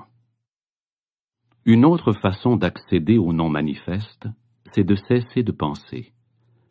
Vous pouvez commencer très simplement en prenant une inspiration consciente ou en regardant une fleur dans un intense état de vigilance, de manière qu'aucun commentaire mental ne se produise en même temps. Il existe de nombreuses façons de créer une discontinuité dans l'incessant flot des pensées. La méditation en est une. Le lâcher-prise, c'est-à-dire l'abandon de toute résistance mentale et émotionnelle face à ce qui est, est aussi une porte d'accès au non manifeste. La raison à cela en est simple, quand vous résistez intérieurement, vous vous coupez des autres, de vous-même et du monde environnant. La résistance accentue la sensation de division dont l'ego dépend pour survivre. Plus la sensation de division est forte, plus vous êtes lié au manifeste, au monde des formes. Et plus vous êtes lié au monde de la forme, plus votre identité par la forme se cristallise et plus elle devient hermétique la porte d'accès est fermée et vous êtes coupé de votre dimension intérieure, celle de la profondeur. Quand vous êtes dans un état de lâcher-prise, votre identité à la forme s'adoucit et devient pour ainsi dire en quelque sorte perméable. Ainsi, le non-manifeste peut irradier de vous. Ouvrir une porte qui vous donne consciemment accès au non-manifeste ne dépend que de vous. Contacter son corps énergétique, être intensément présent, se désidentifier du mental, lâcher prise face à ce qui est, voilà autant de portes d'accès que l'on peut emprunter. Il suffit juste d'en utiliser une. Est-ce qu'il existe d'autres portails au non manifeste que ceux que vous veniez de mentionner? Oui, le non manifeste n'est pas dissocié du manifeste et il est omniprésent en ce monde. Mais il est si bien déguisé que presque tout le monde passe complètement à côté. Si vous savez où regarder, vous le trouverez partout. Une porte d'accès au non manifeste peut s'ouvrir en vous à chaque instant. Entendez-vous ce chien aboyer au loin, ou cette voiture qui passe? Écoutez attentivement. Pouvez-vous y sentir la présence du non manifeste Cherchez-le dans le silence d'où émergent et retournent les sons. Prêtez davantage attention au silence qu'au son. Quand vous prêtez attention au silence extérieur, le silence intérieur apparaît. Le mental s'immobilise et une porte s'ouvre. Le non manifeste est non seulement présent dans ce monde sous la forme de silence, mais omniprésent dans l'univers physique entier sous la forme de vide, à l'intérieur comme à l'extérieur. Il est aussi facile de passer à côté du vide que du silence. Tout le monde porte attention aux choses qui se trouvent dans le vide, mais qui s'attarde au vide lui-même S'il n'y avait rien d'autre que le silence, celui-ci n'existerait pas pour vous, et vous ne sauriez pas ce que c'est. C'est seulement à l'avènement d'un son que le silence en vient à être.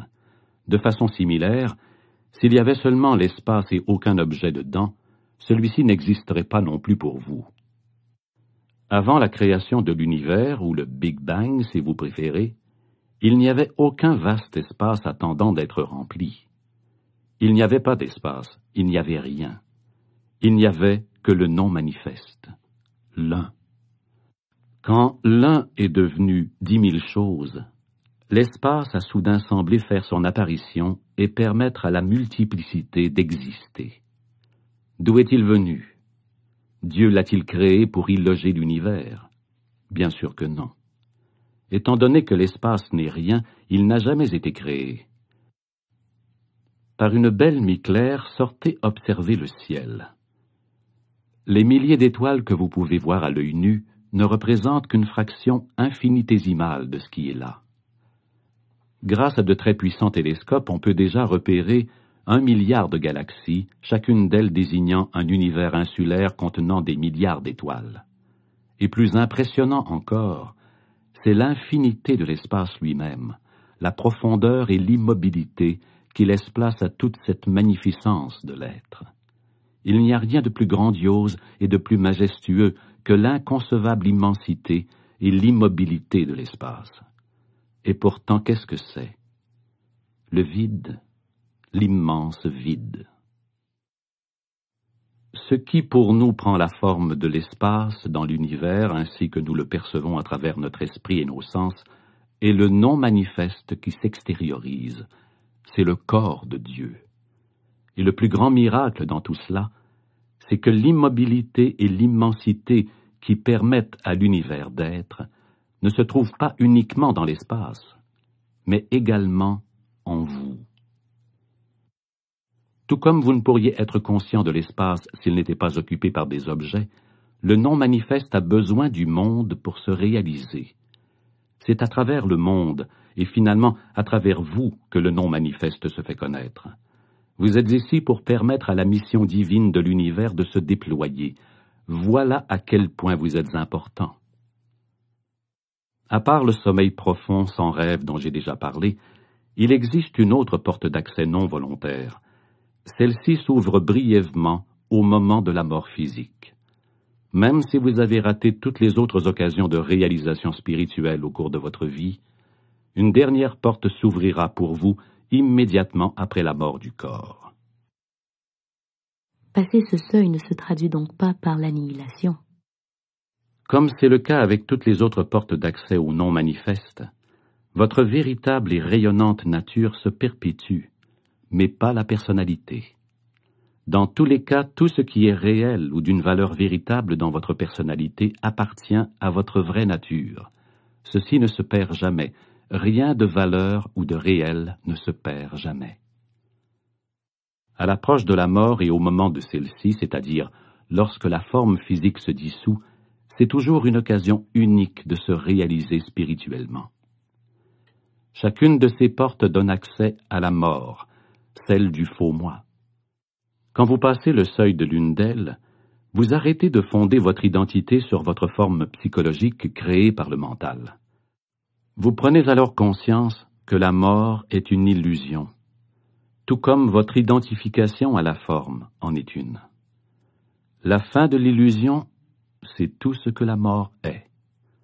La mort n'est douloureuse qu'aussi longtemps que vous vous accrochez à l'illusion.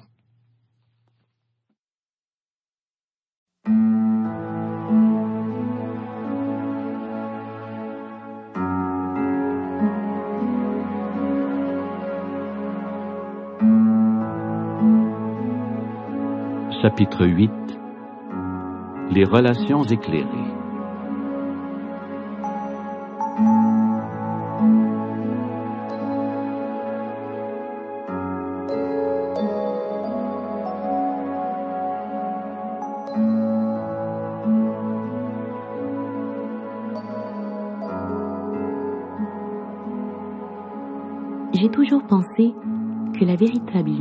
n'était possible qu'à travers l'amour qui existe dans une relation entre un homme et une femme.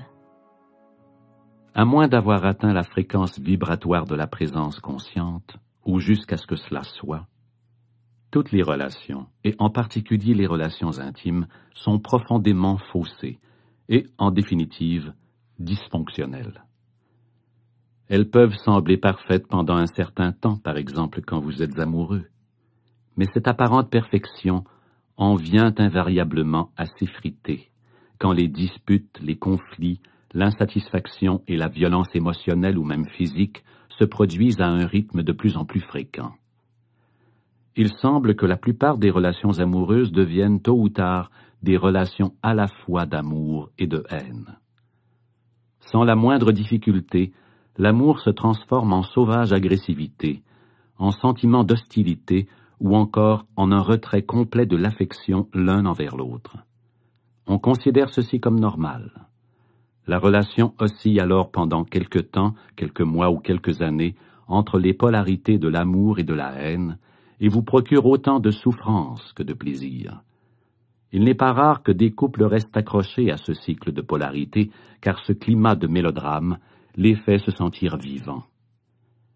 Quand l'équilibre entre les polarités positives et négatives se rompt, et que les cycles négatifs et destructifs se produisent à une plus grande fréquence et plus intensément, ce qui semble survenir tôt ou tard, il faut peu de temps avant que la relation ne vole finalement en éclats. Si seulement vous pouviez éliminer les cycles négatifs ou destructifs, tout irait bien et la relation pourrait fleurir magnifiquement, pensez-vous. Hélas, ceci est impossible les polarités sont mutuellement interdépendantes. L'une ne va pas sans l'autre. Le positif comporte déjà en soi le négatif non encore manifesté. Ces deux polarités sont en fait les différents aspects d'une même dysfonction. Je parle ici de ce que l'on appelle en général les relations romantiques, et non pas du véritable amour, qui lui n'a pas d'opposé parce qu'il prend sa source au-delà du mental. L'amour en tant qu'état vécu continuellement est encore très rare, aussi rare que les êtres humains conscients. Il est cependant possible d'avoir de fugitifs et brefs aperçus de l'amour lorsqu'il y a une discontinuation dans le flot des pensées. Il est bien sûr plus facile de reconnaître comme dysfonctionnel le côté négatif d'une relation que son côté positif. Et il est également plus facile de reconnaître l'origine de la négativité chez votre partenaire que chez vous. Cette négativité peut se manifester sous bien des formes. Possessivité, jalousie, contrôle, fermeture et ressentiment non exprimé, besoin d'avoir raison, insensibilité et préoccupation excessive de soi, exigence et manipulation émotionnelle, besoin de tenir tête, de critiquer, de juger, de blâmer ou d'attaquer, colère, revanche inconsciente provoquée par une blessure infligée autrefois par un parent, rage et violence physique. Le côté positif, c'est que vous êtes amoureux de votre partenaire. Au début, cet état est profondément satisfaisant car vous vous sentez intensément vivant.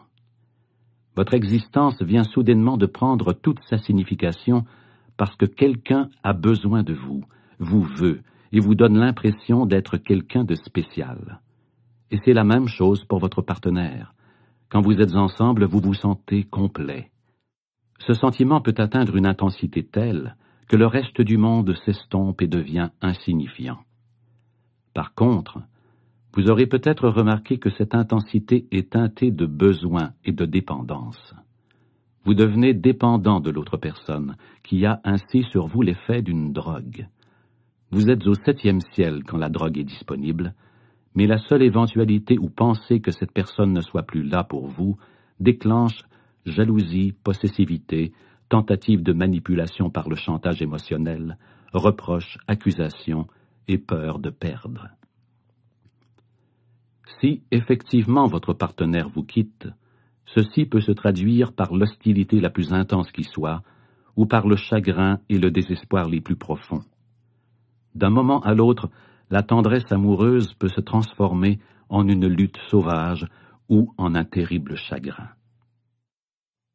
Qu'est-il advenu de l'amour? L'amour peut-il se transformer en son opposé, la haine, en un instant?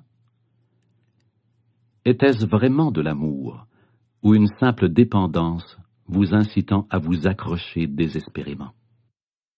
Pourquoi devenons-nous dépendants d'une autre personne? Toute dépendance naît d'un refus inconscient à faire face à votre propre souffrance et à la vivre. Celle-ci commence et finit dans la souffrance. Quelle que soit la substance à laquelle vous êtes accroché, l'alcool, la nourriture, les drogues légales ou illégales, ou bien une personne, vous vous servez de quelque chose ou de quelqu'un pour dissimuler votre douleur. C'est pour cette raison qu'après l'euphorie initiale, il y a tellement de tourments et de souffrances dans les relations intimes. Mais ces dernières n'en sont pourtant pas la cause. Elles font simplement ressortir la souffrance et le tourment qui se trouvent déjà en vous. Toutes les dépendances agissent ainsi. Toutes les dépendances atteignent un point où elles n'ont plus d'effet sur vous, vous ressentez alors la souffrance plus intensément que jamais. La réponse n'est pas non plus d'éviter les relations afin d'éviter la souffrance. Celle-ci est là de toute façon. Trois relations qui n'ont pas fonctionné en autant d'années vous amèneront fort probablement plus à vous réveiller que trois années sur une île déserte ou reclus dans votre chambre. Par contre, si vous réussissiez à être intensément présent à votre solitude, cette solution fonctionnerait peut-être pour vous. Pouvons-nous transformer une relation de dépendance en une véritable relation? Oui, c'est possible. En étant présent, en intensifiant votre présence et en amenant votre attention davantage dans le maintenant. Que vous viviez seul ou avec un partenaire, ceci reste la clé. Pour que l'amour puisse fleurir, la lumière de votre présence doit être suffisamment forte pour que vous ne vous laissiez plus contrôler par le penseur ou le corps de souffrance, et que vous n'assimiliez plus ceux-ci à ce que vous êtes. Vous connaître comme étant l'être derrière le penseur, le calme derrière le parasitage du mental, l'amour et la joie derrière la souffrance, c'est ça la liberté, le salut, l'illumination. Se désidentifier du corps de souffrance, c'est devenir présent à la souffrance et ainsi la transformer. Se dissocier de la compulsion à réfléchir, c'est être le témoin silencieux des pensées et des comportements, en particulier des scénarios mentaux qui se répètent et des rôles joués par l'ego. Si vous cessez d'insuffler une existence au mental, celui-ci perd son aspect compulsif, qui est fondamentalement l'obligation de juger et par conséquent à résister à ce qui est. Ceci crée conflits, mélodrames et nouveaux chagrins. En fait, dès l'instant où le jugement cesse, par l'acceptation de ce qui est, vous êtes libéré du mental. Vous avez fait de la place pour accueillir l'amour, la joie, la paix. En premier lieu, vous cessez de vous juger vous-même et vous arrêtez ensuite de juger votre partenaire. Le plus grand déclencheur de changement dans une relation, c'est l'acceptation totale de votre partenaire tel qu'il est, sans aucun besoin de le juger ou de le changer de façon quelconque. Cette acceptation vous transporte immédiatement au-delà de l'ego. Tous les jeux du mental et les dépendances profondes sont alors révolus. Il n'y a plus ni tyran ni victime, ni accusateur ni accusé. Ceci met aussi un terme à toutes les dépendances et au fait que vous êtes attiré par les scénarios inconscients d'une autre personne et que vous leur permettez ainsi de se perpétuer. Soit vous vous séparez dans l'amour, soit vous plongez encore plus profondément dans le présent ensemble dans l'être. Cela peut-il être aussi simple que ça? Oui, ça l'est. L'amour est un état. L'amour n'est pas à l'extérieur, mais au plus profond de vous. Il est en vous et indissociable de vous à tout jamais. Il ne dépend pas de quelqu'un d'autre, d'une forme extérieure. L'immobilité de la présence intérieure vous permet de sentir votre propre réalité intemporelle et sans forme, c'est-à-dire la vie non manifeste qui anime votre forme matérielle. Elle vous permet aussi de sentir cette même vie au plus profond de chaque autre être humain et de toute autre créature. Vous voyez dorénavant au-delà du voile de la forme et de la division. Ceci est la réalisation de l'unicité. Ceci l'amour. Qu'est-ce que Dieu? C'est la vie éternelle et omniprésente qu'abritent toutes les formes de vie. Qu'est-ce que l'amour? C'est sentir la présence de cette vie au plus profond de vous et de toutes les autres créatures. C'est être cette présence.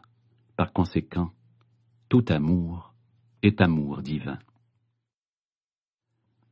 Des millions de personnes vivent actuellement seules ou en famille monoparentale parce qu'elles sont incapables d'établir une relation intime, ou qu'elles ne veulent pas répéter la folie des mélodrames connus dans leurs relations passées. D'autres passent d'une relation à une autre, d'un cycle plaisir-souffrance à un autre, en quête de l'inatteignable objectif de réalisation personnelle par le biais de l'union avec la polarité énergétique opposée.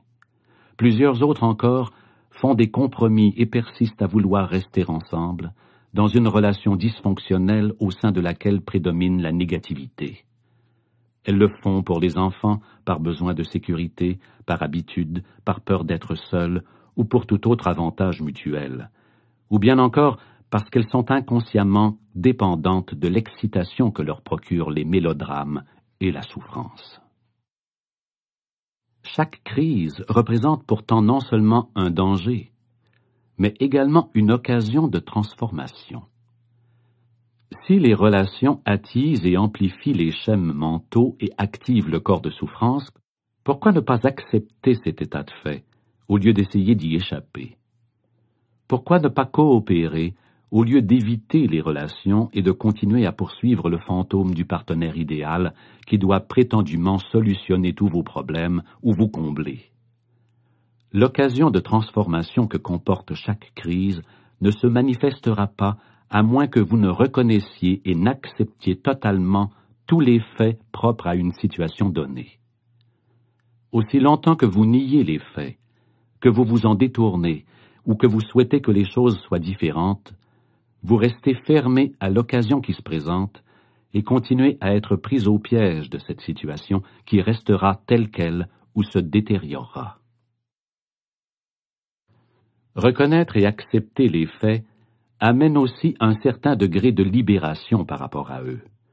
Par exemple, quand vous reconnaissez qu'il y a un manque d'harmonie et que vous vous appropriez cette prise de conscience, un nouveau facteur entre en jeu grâce à celle-ci, et le manque d'harmonie ne peut rester tel quel.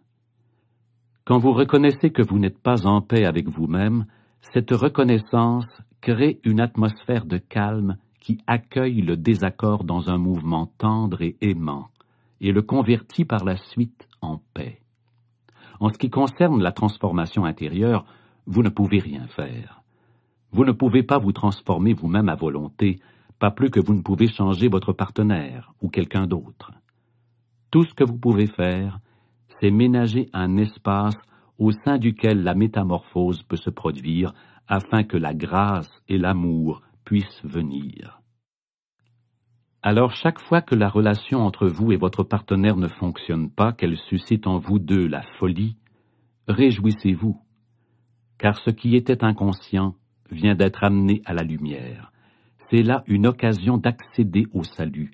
À chaque instant, appropriez-vous la reconnaissance de ce moment, en particulier celle de votre état intérieur. S'il y a de la colère, reconnaissez-la. S'il y a en vous de la jalousie, une attitude défensive, une pulsion à vouloir vous disputer, un besoin d'avoir raison, si votre enfant intérieur exige amour et attention, ou bien si vous ressentez une quelconque souffrance émotionnelle, peu importe ce que c'est, reconnaissez la réalité de ce moment et appropriez-vous-la. La relation devient alors votre pratique spirituelle. Si vous identifiez chez votre partenaire un comportement inconscient, sachez vous approprier cette prise de conscience comme une attitude d'amour afin de ne pas réagir. L'inconscient et la reconnaissance de ce qui est ne peuvent pas cohabiter longtemps, même si la reconnaissance se produit chez l'autre et non pas chez la personne qui agit par inconscience. Pour la forme d'énergie qui sous-entend l'hostilité et l'agressivité, la présence de l'amour est absolument intolérable. Si vous réagissez d'une façon quelconque aux attitudes inconscientes de votre partenaire, vous devenez vous-même inconscient. Mais si vous vous rappelez de reconnaître votre réaction, alors rien n'est perdu. Les obstacles sur le chemin de l'illumination sont-ils les mêmes pour les hommes que pour les femmes? Oui, mais de manière différente. Dans l'ensemble, il est plus facile pour une femme de sentir son corps et de l'habiter. Par conséquent, elle est naturellement plus près de l'être, et donc potentiellement plus près de l'illumination qu'un homme. La fréquence énergétique de l'esprit semble essentiellement de nature masculine. L'esprit résiste, se bat pour avoir le contrôle, manipule, agresse, essaie de prendre et de posséder. Pour dépasser le mental et reprendre contact avec la profonde réalité de l'être, il faut des qualités très différentes. Le lâcher-prise, l'absence de jugement, l'ouverture qui permet à la vie d'être plutôt que de lui résister, la capacité de s'approprier avec amour la prise de conscience de chaque chose. Ces qualités sont toutes plus apparentées au principe féminin. Alors que l'énergie mentale est dure et rigide, L'énergie de l'être est douce, malléable, et cependant infiniment plus puissante que le mental. C'est lui qui mène notre civilisation, alors que l'être est à l'origine de toute vie sur notre planète et au-delà. L'être est l'intelligence même dont la manifestation visible est l'univers physique. Bien que potentiellement parlant les femmes en soient plus proches, les hommes aussi peuvent y accéder. À l'époque à laquelle nous vivons, la très grande majorité des hommes ainsi que les femmes sont encore pris au piège du mental, c'est-à-dire qu'ils sont identifiés aux penseurs et au corps de souffrance. C'est bien sûr ce qui empêche l'illumination de se produire et l'amour de fleurir. En règle générale, l'obstacle principal pour les hommes serait le mental et la pensée, alors que dans le cas des femmes, il s'agit habituellement du corps de souffrance. Dans certains cas particuliers, par contre, cela peut être le contraire et dans d'autres, les deux aspects seront à égalité. Pourquoi le corps de souffrance est-il davantage un obstacle pour les femmes? Dans l'ensemble, le corps de souffrance a aussi bien un aspect individuel que collectif. L'aspect individuel correspond à l'accumulation de souffrances émotionnelles endurées dans le passé par une personne. L'aspect collectif renvoie quant à lui à la souffrance accumulée dans la psyché humaine collective depuis des milliers d'années à travers la maladie, la torture, la guerre, le meurtre, la cruauté, la démence, etc. Le corps de souffrance individuel s'inscrit également dans celui du collectif. En dehors de son corps de souffrance personnel, chaque femme porte en elle une partie du corps de souffrance collectif féminin, à moins d'être totalement consciente. Celui-ci consiste en la souffrance accumulée par les femmes depuis des millénaires en raison de la domination masculine, de l'esclavage, de l'exploitation, du viol, de l'enfantement, de la mort des enfants, etc. La douleur émotionnelle ou physique qui, pour de nombreuses femmes, précède le cycle menstruel ou coïncide avec lui, est le corps de souffrance qui, dans son aspect collectif, est alors tiré de son état latent, bien que cela puisse également se produire en d'autres occasions. Le corps de souffrance empêche la libre circulation de l'énergie vitale dans le corps, les menstruations en étant une manifestation physique. Durant cette période, la femme est souvent et totalement prise d'assaut par le corps de souffrance. Celui-ci a une charge énergétique extrêmement puissante qui peut facilement amener quelqu'un à s'identifier inconsciemment à lui.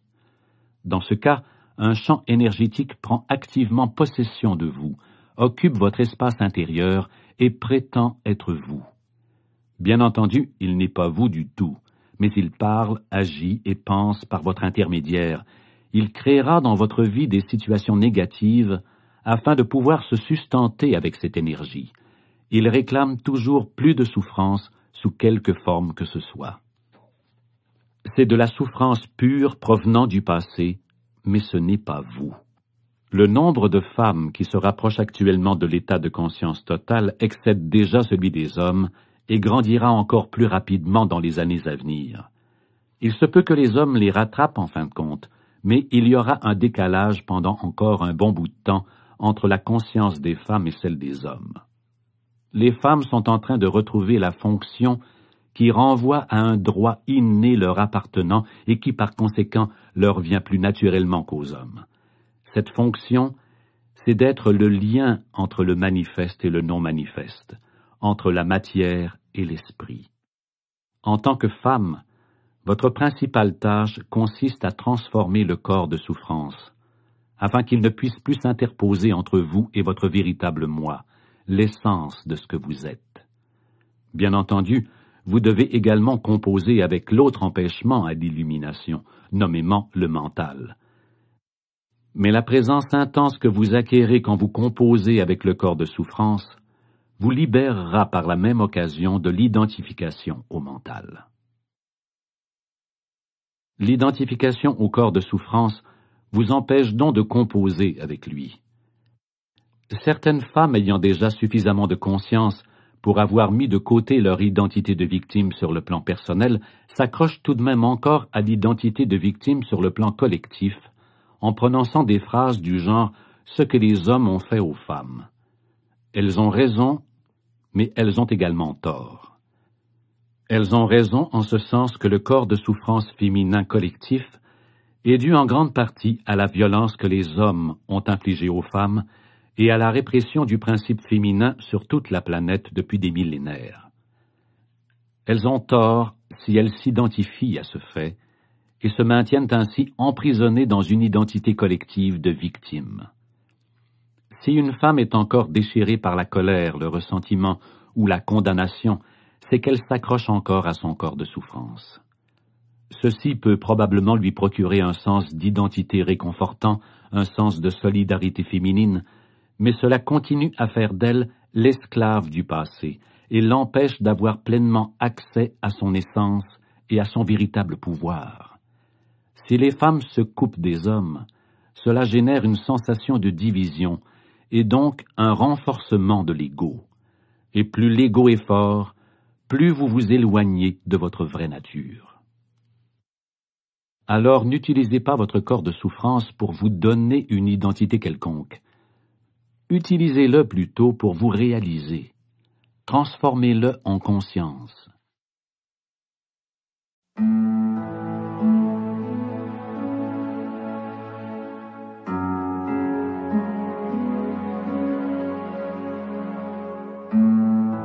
Chapitre 9 Au-delà du bonheur et du tourment, la paix.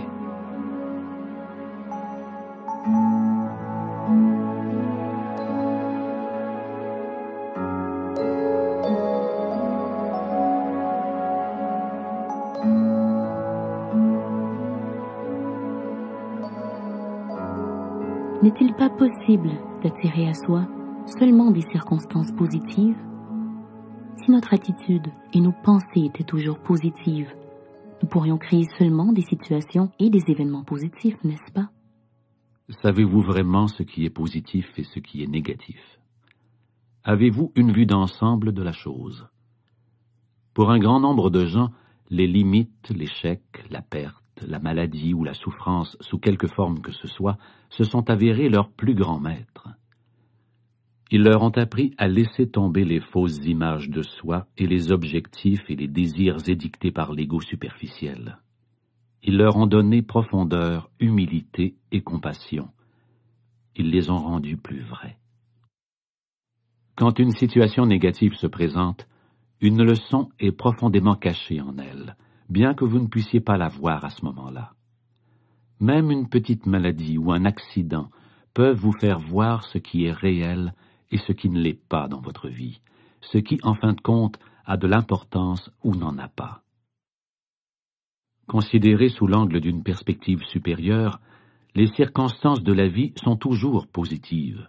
Pour être plus précis, elles ne sont ni positives ni négatives. Elles sont ce qu'elles sont. Et lorsque vous vivez en acceptant complètement ce qui est, seule façon saine de vivre, il n'y a plus ni bien ni mal dans votre vie. Il y a seulement le bien supérieur qui contient également le mal.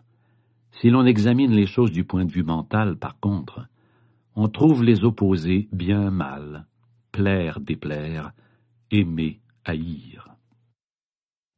Cela me semble de la dénégation et de l'aveuglement.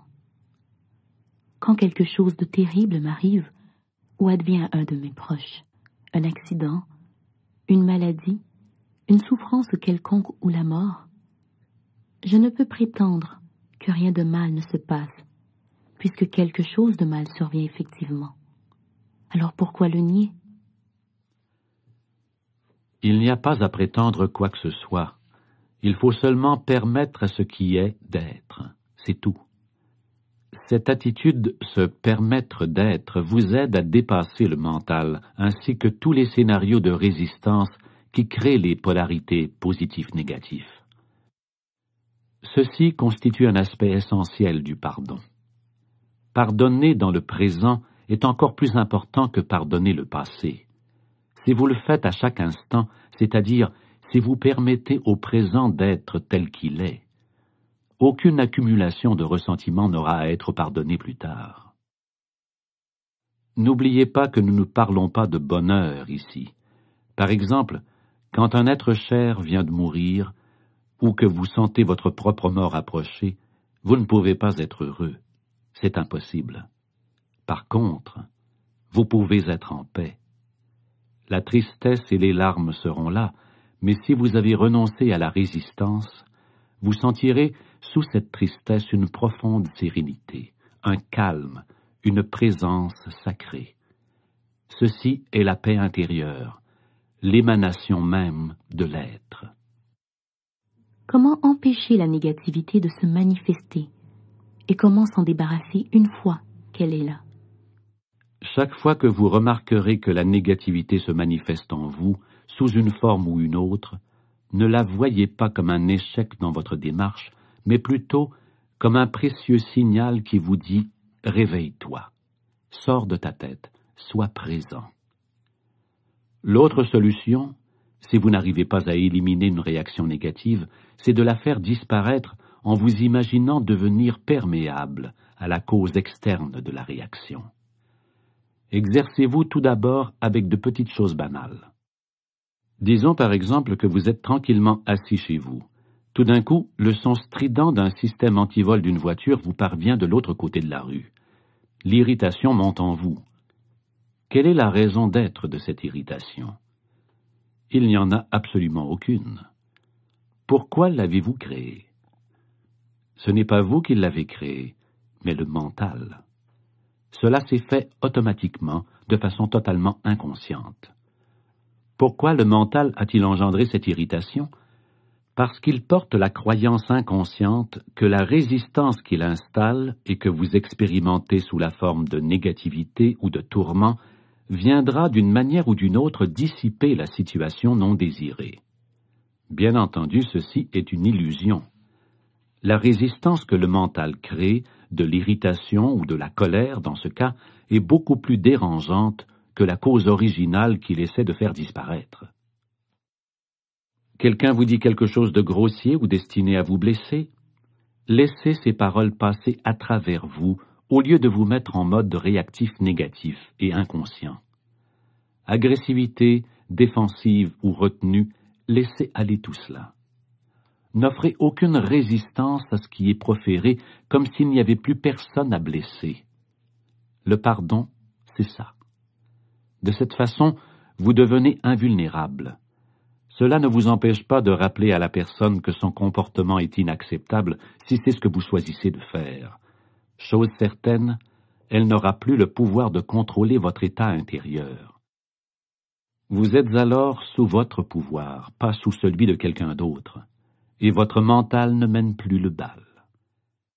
Qu'il s'agisse du système d'alarme d'une voiture, d'une personne grossière, d'une inondation, d'un tremblement de terre ou de la perte de toutes vos possessions, le mécanisme de la résistance est toujours le même.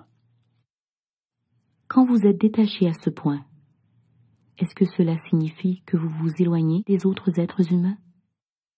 Au contraire, aussi longtemps que vous n'êtes pas conscient de l'être, la réalité des autres humains vous échappe puisque vous n'avez pas encore trouvé la vôtre. Leur forme plaira ou déplaira à votre mental non seulement sur le plan du corps mais aussi sur celui de l'esprit. Les véritables relations deviennent possibles seulement lorsqu'il y a conscience de l'être. En somme, quand vous existez à partir de l'être, vous percevez le corps et l'esprit d'une autre personne comme un écran derrière lequel vous pouvez sentir sa véritable réalité, tout comme vous sentez la vôtre.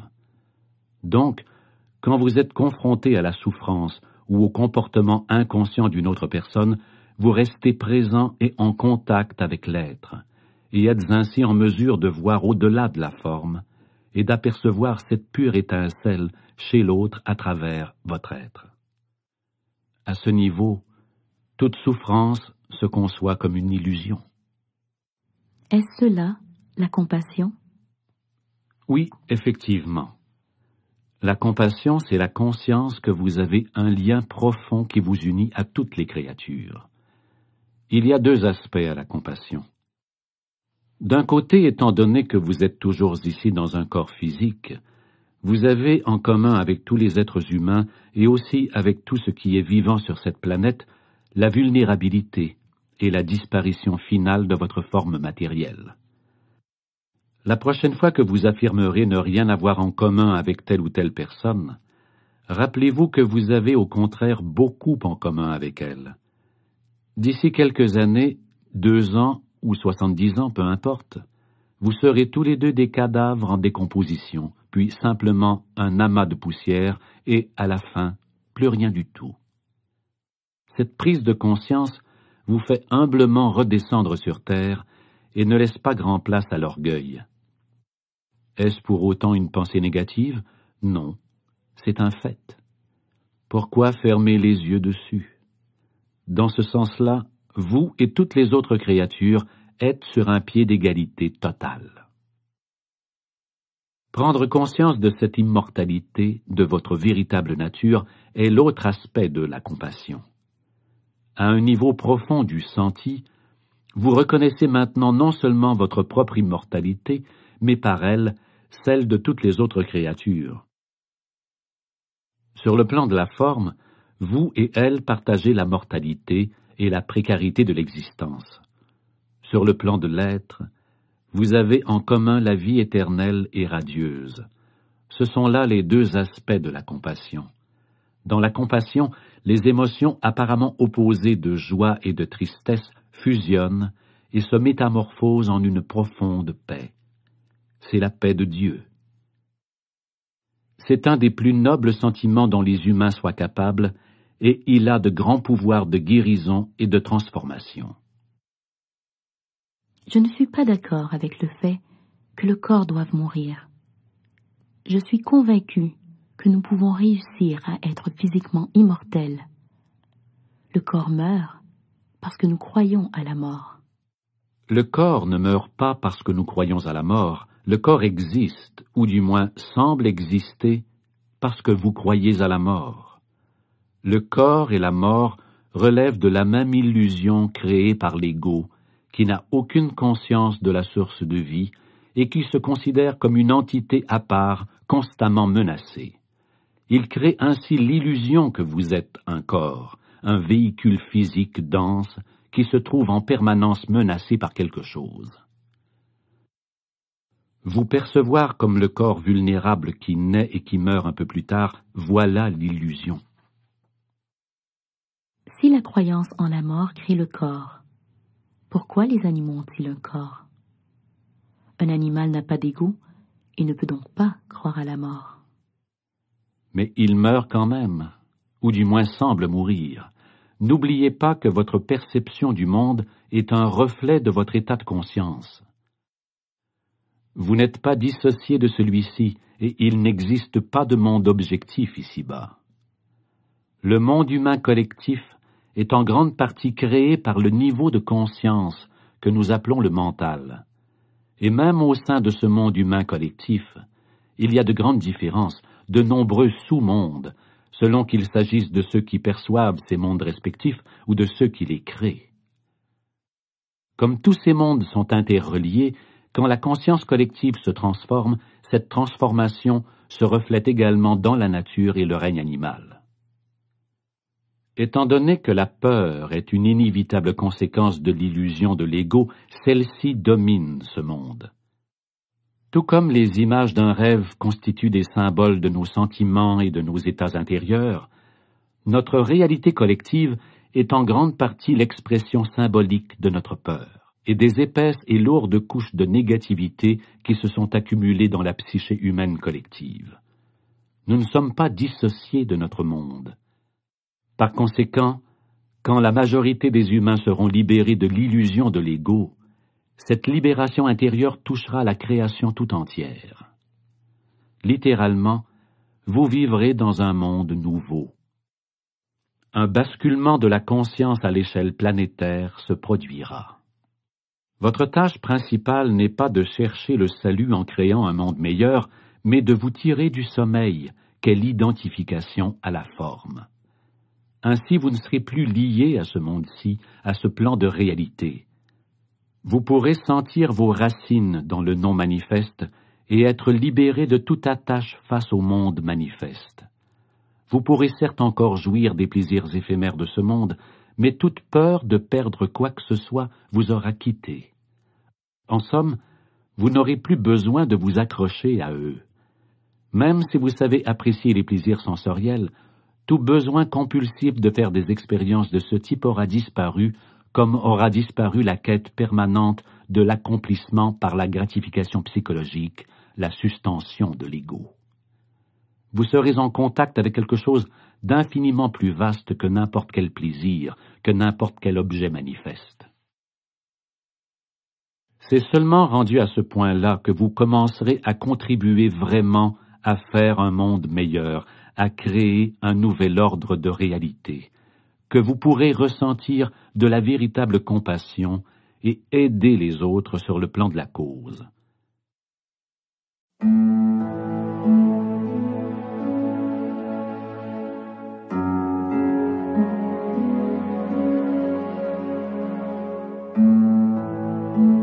Chapitre 10 La signification du lâcher-prise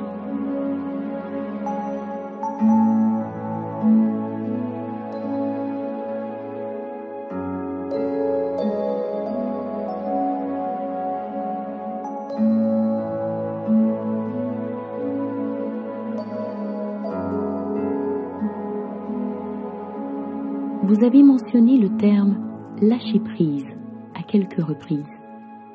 Cette idée me semble un peu fataliste. Si nous acceptons toujours la façon dont les choses sont, nous ne ferons aucun effort pour les améliorer. Le progrès, aussi bien dans notre vie personnelle que collectivement, c'est justement de ne pas accepter les limites du présent et de s'efforcer de les dépasser pour pouvoir créer quelque chose de meilleur. Pour certaines personnes, ce terme peut avoir des connotations négatives. Il peut vouloir dire défaite, renoncement, incapacité d'être à la hauteur des défis de la vie, léthargie, etc. Cependant, le véritable détachement est quelque chose d'entièrement différent. Cela ne signifie pas endurer passivement une situation dans laquelle vous vous trouvez sans tenter quoi que ce soit pour l'améliorer. Et cela ne signifie pas non plus que vous devez cesser d'établir des plans pour transformer votre vie ou de poser des gestes positifs. Le lâcher-prise est la simple mais profonde sagesse qui nous porte à laisser couler le courant de la vie plutôt que d'y résister. Et le seul moment où vous pouvez sentir ce courant, c'est dans l'instant présent. Par conséquent, lâcher prise, c'est accepter le moment présent inconditionnellement et sans réserve. C'est renoncer à la résistance intérieure qui s'oppose à ce qui est.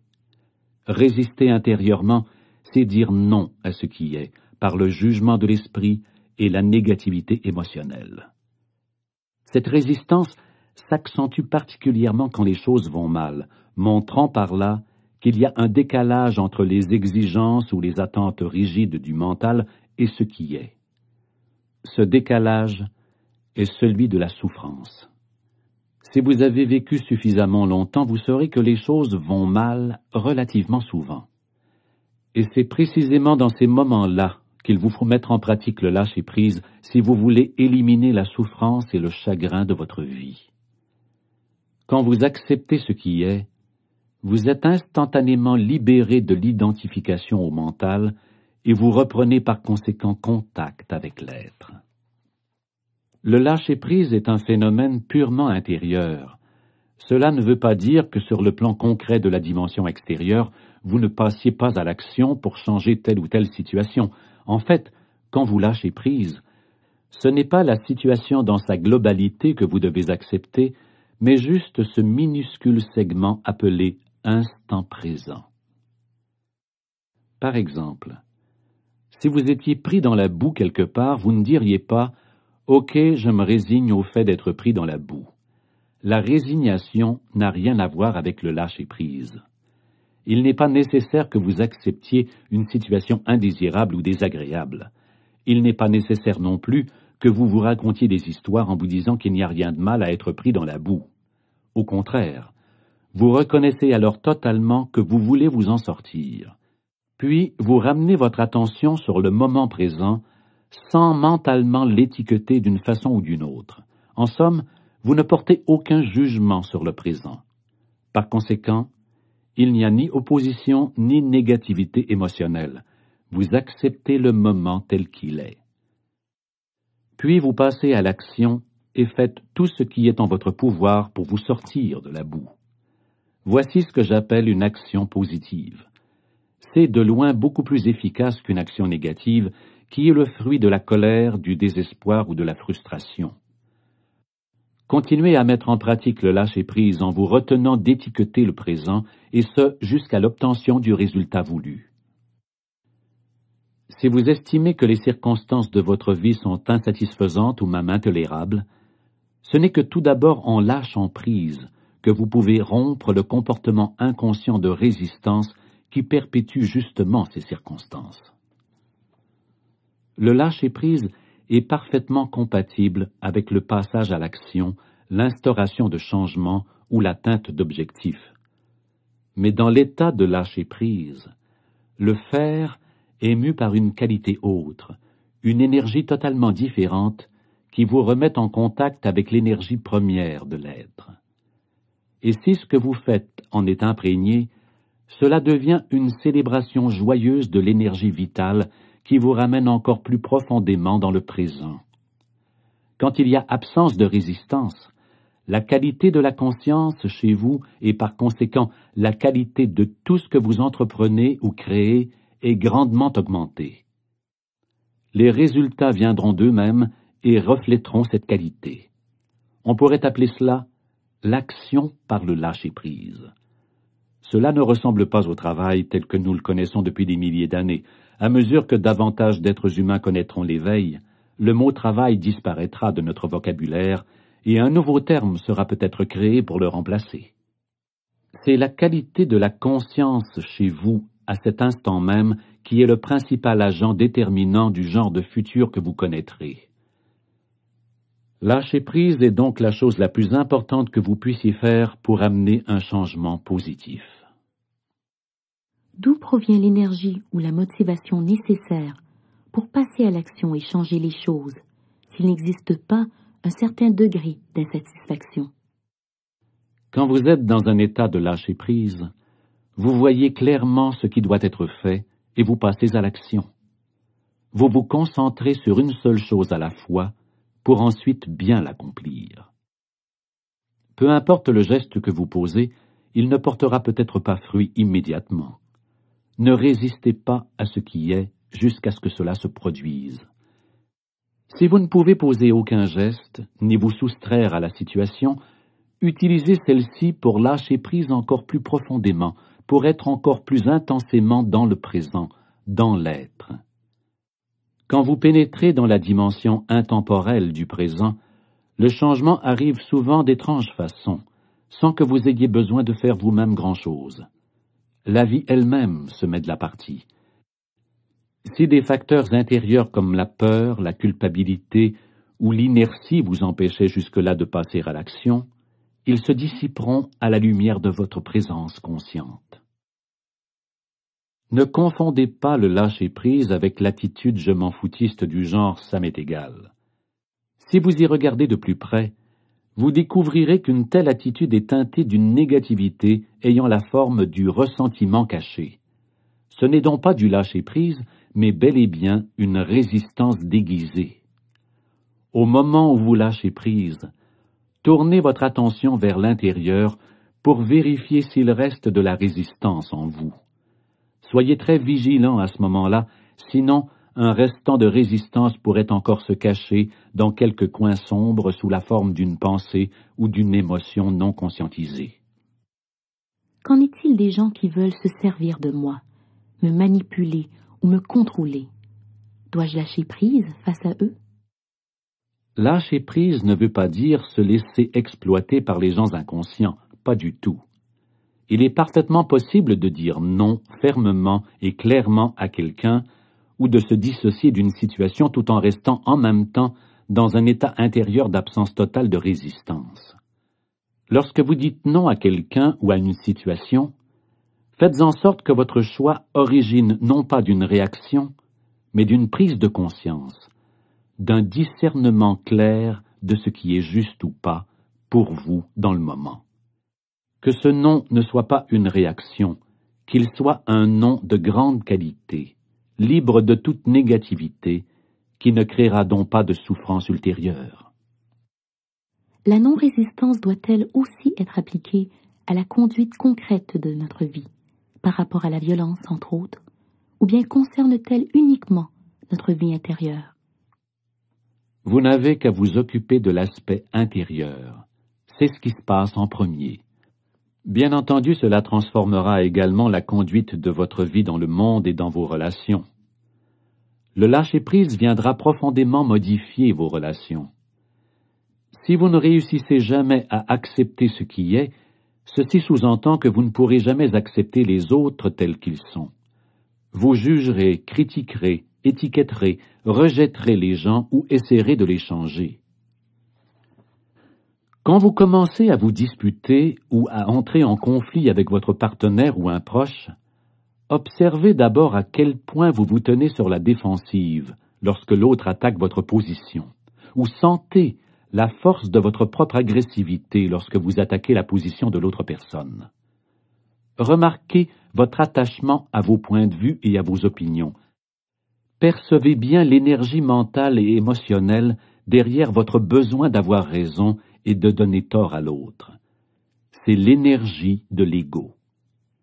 Vous la conscientiserez en la reconnaissant, en la sentant le plus totalement possible. Puis un jour, vous réaliserez soudainement, au beau milieu d'une dispute, que vous avez le choix et déciderez peut-être tout simplement de ne pas réagir, juste pour voir ce qui se passe. Ainsi, vous lâchez prise. Je ne veux pas dire que vous devez mettre de côté la réaction en disant juste Bon, tu as raison, avec une expression qui sous-entend Moi, je suis au-dessus de ces enfantillages inconscients. Ceci ne fait que transposer la résistance sur un autre plan, celui du mental, toujours actif, qui prétend être supérieur. Je parle ici de laisser tomber tout le champ énergétique mental et émotionnel qui luttait en vous pour avoir le pouvoir. L'ego est rusé. Il vous faut donc être vigilant, très présent et totalement honnête avec vous-même pour voir si vous avez véritablement renoncé à l'identification à une position. Si vous vous sentez soudainement très léger, dégagé et profondément en paix, c'est le signe indiscutable que vous avez vraiment lâché prise. Regardez alors de près ce qui se passe chez l'autre personne quant à la position qu'elle défendait lorsque vous ne donnez plus d'énergie à cette dernière en lui résistant. Quand l'identification aux prises de position est éliminée, une véritable communication s'instaure. Si une personne a une grave maladie et accepte totalement sa situation, n'aura-t-elle pas complètement perdu la volonté de retrouver la santé? La détermination qui la pousserait à lutter contre la maladie n'aurait-elle pas disparu?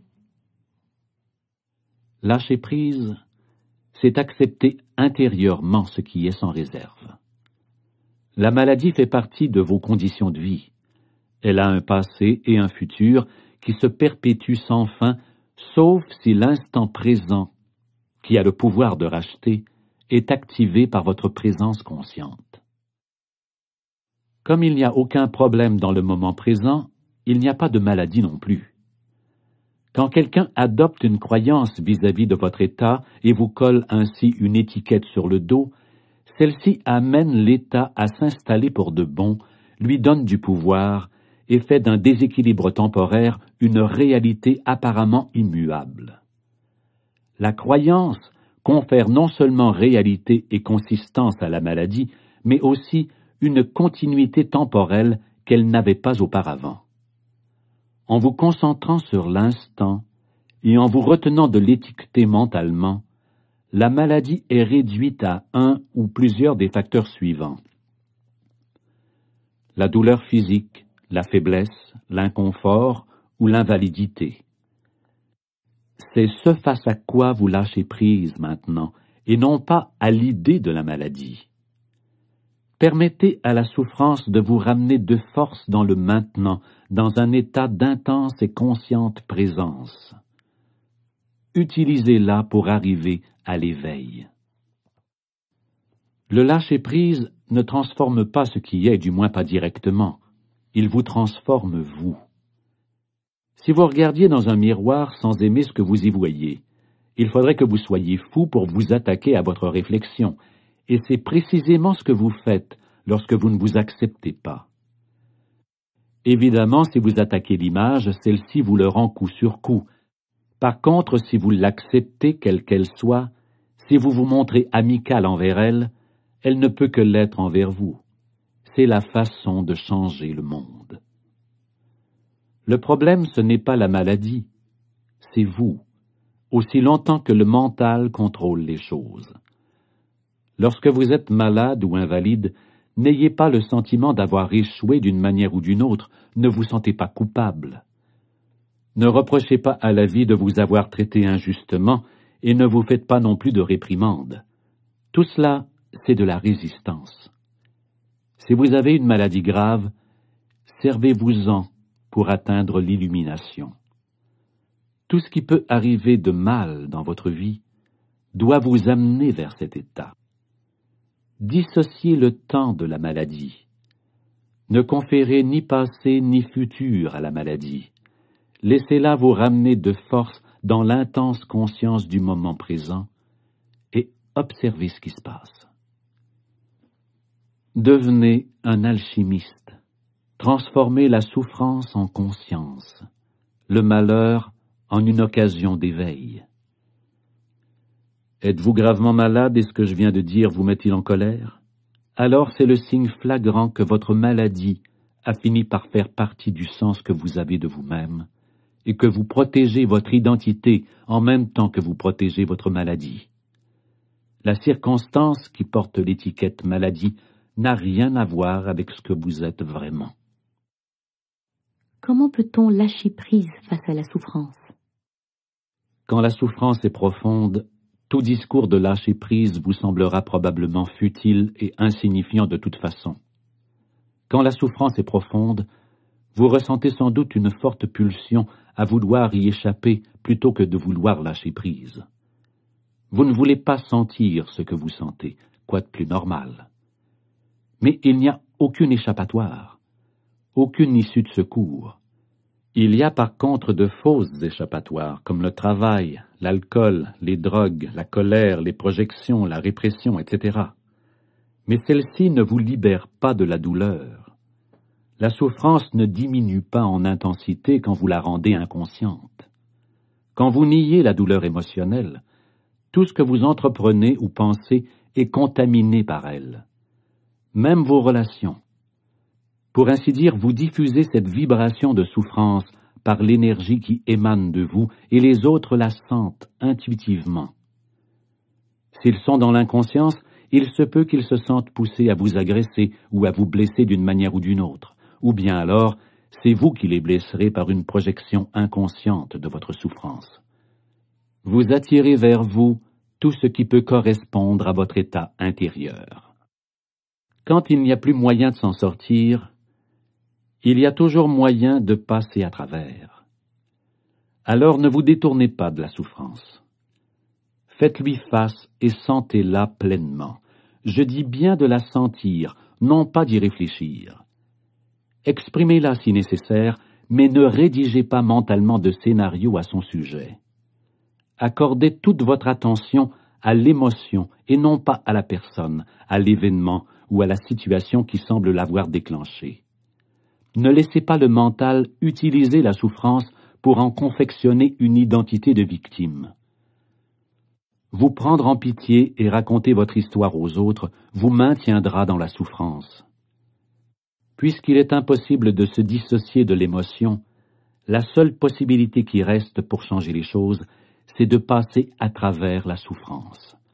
Autrement, rien ne bougera. Alors accordez toute votre attention à ce que vous sentez et retenez-vous de l'étiqueter mentalement. Soyez très vigilant quand vous plongez dans l'émotion. Tout d'abord, vous aurez peut-être l'impression d'être dans un lieu sombre et terrifiant. Et quand un besoin pressant se fera sentir de lui tourner le dos, restez là à l'observer sans passer à l'action. Continuez à maintenir votre attention sur la souffrance, à sentir le chagrin, la peur, la terreur, la solitude ou toute autre chose. Restez alerte et présent, présent avec tout votre être, avec chacune des cellules de votre corps. En faisant cela, vous laissez entrer un peu de lumière dans toute cette obscurité. Vous y amenez la flamme de votre conscience. À ce stade-là, vous n'avez plus besoin de vous préoccuper du lâcher-prise, il s'est déjà produit. Comment? Être totalement attentif, c'est accepter totalement.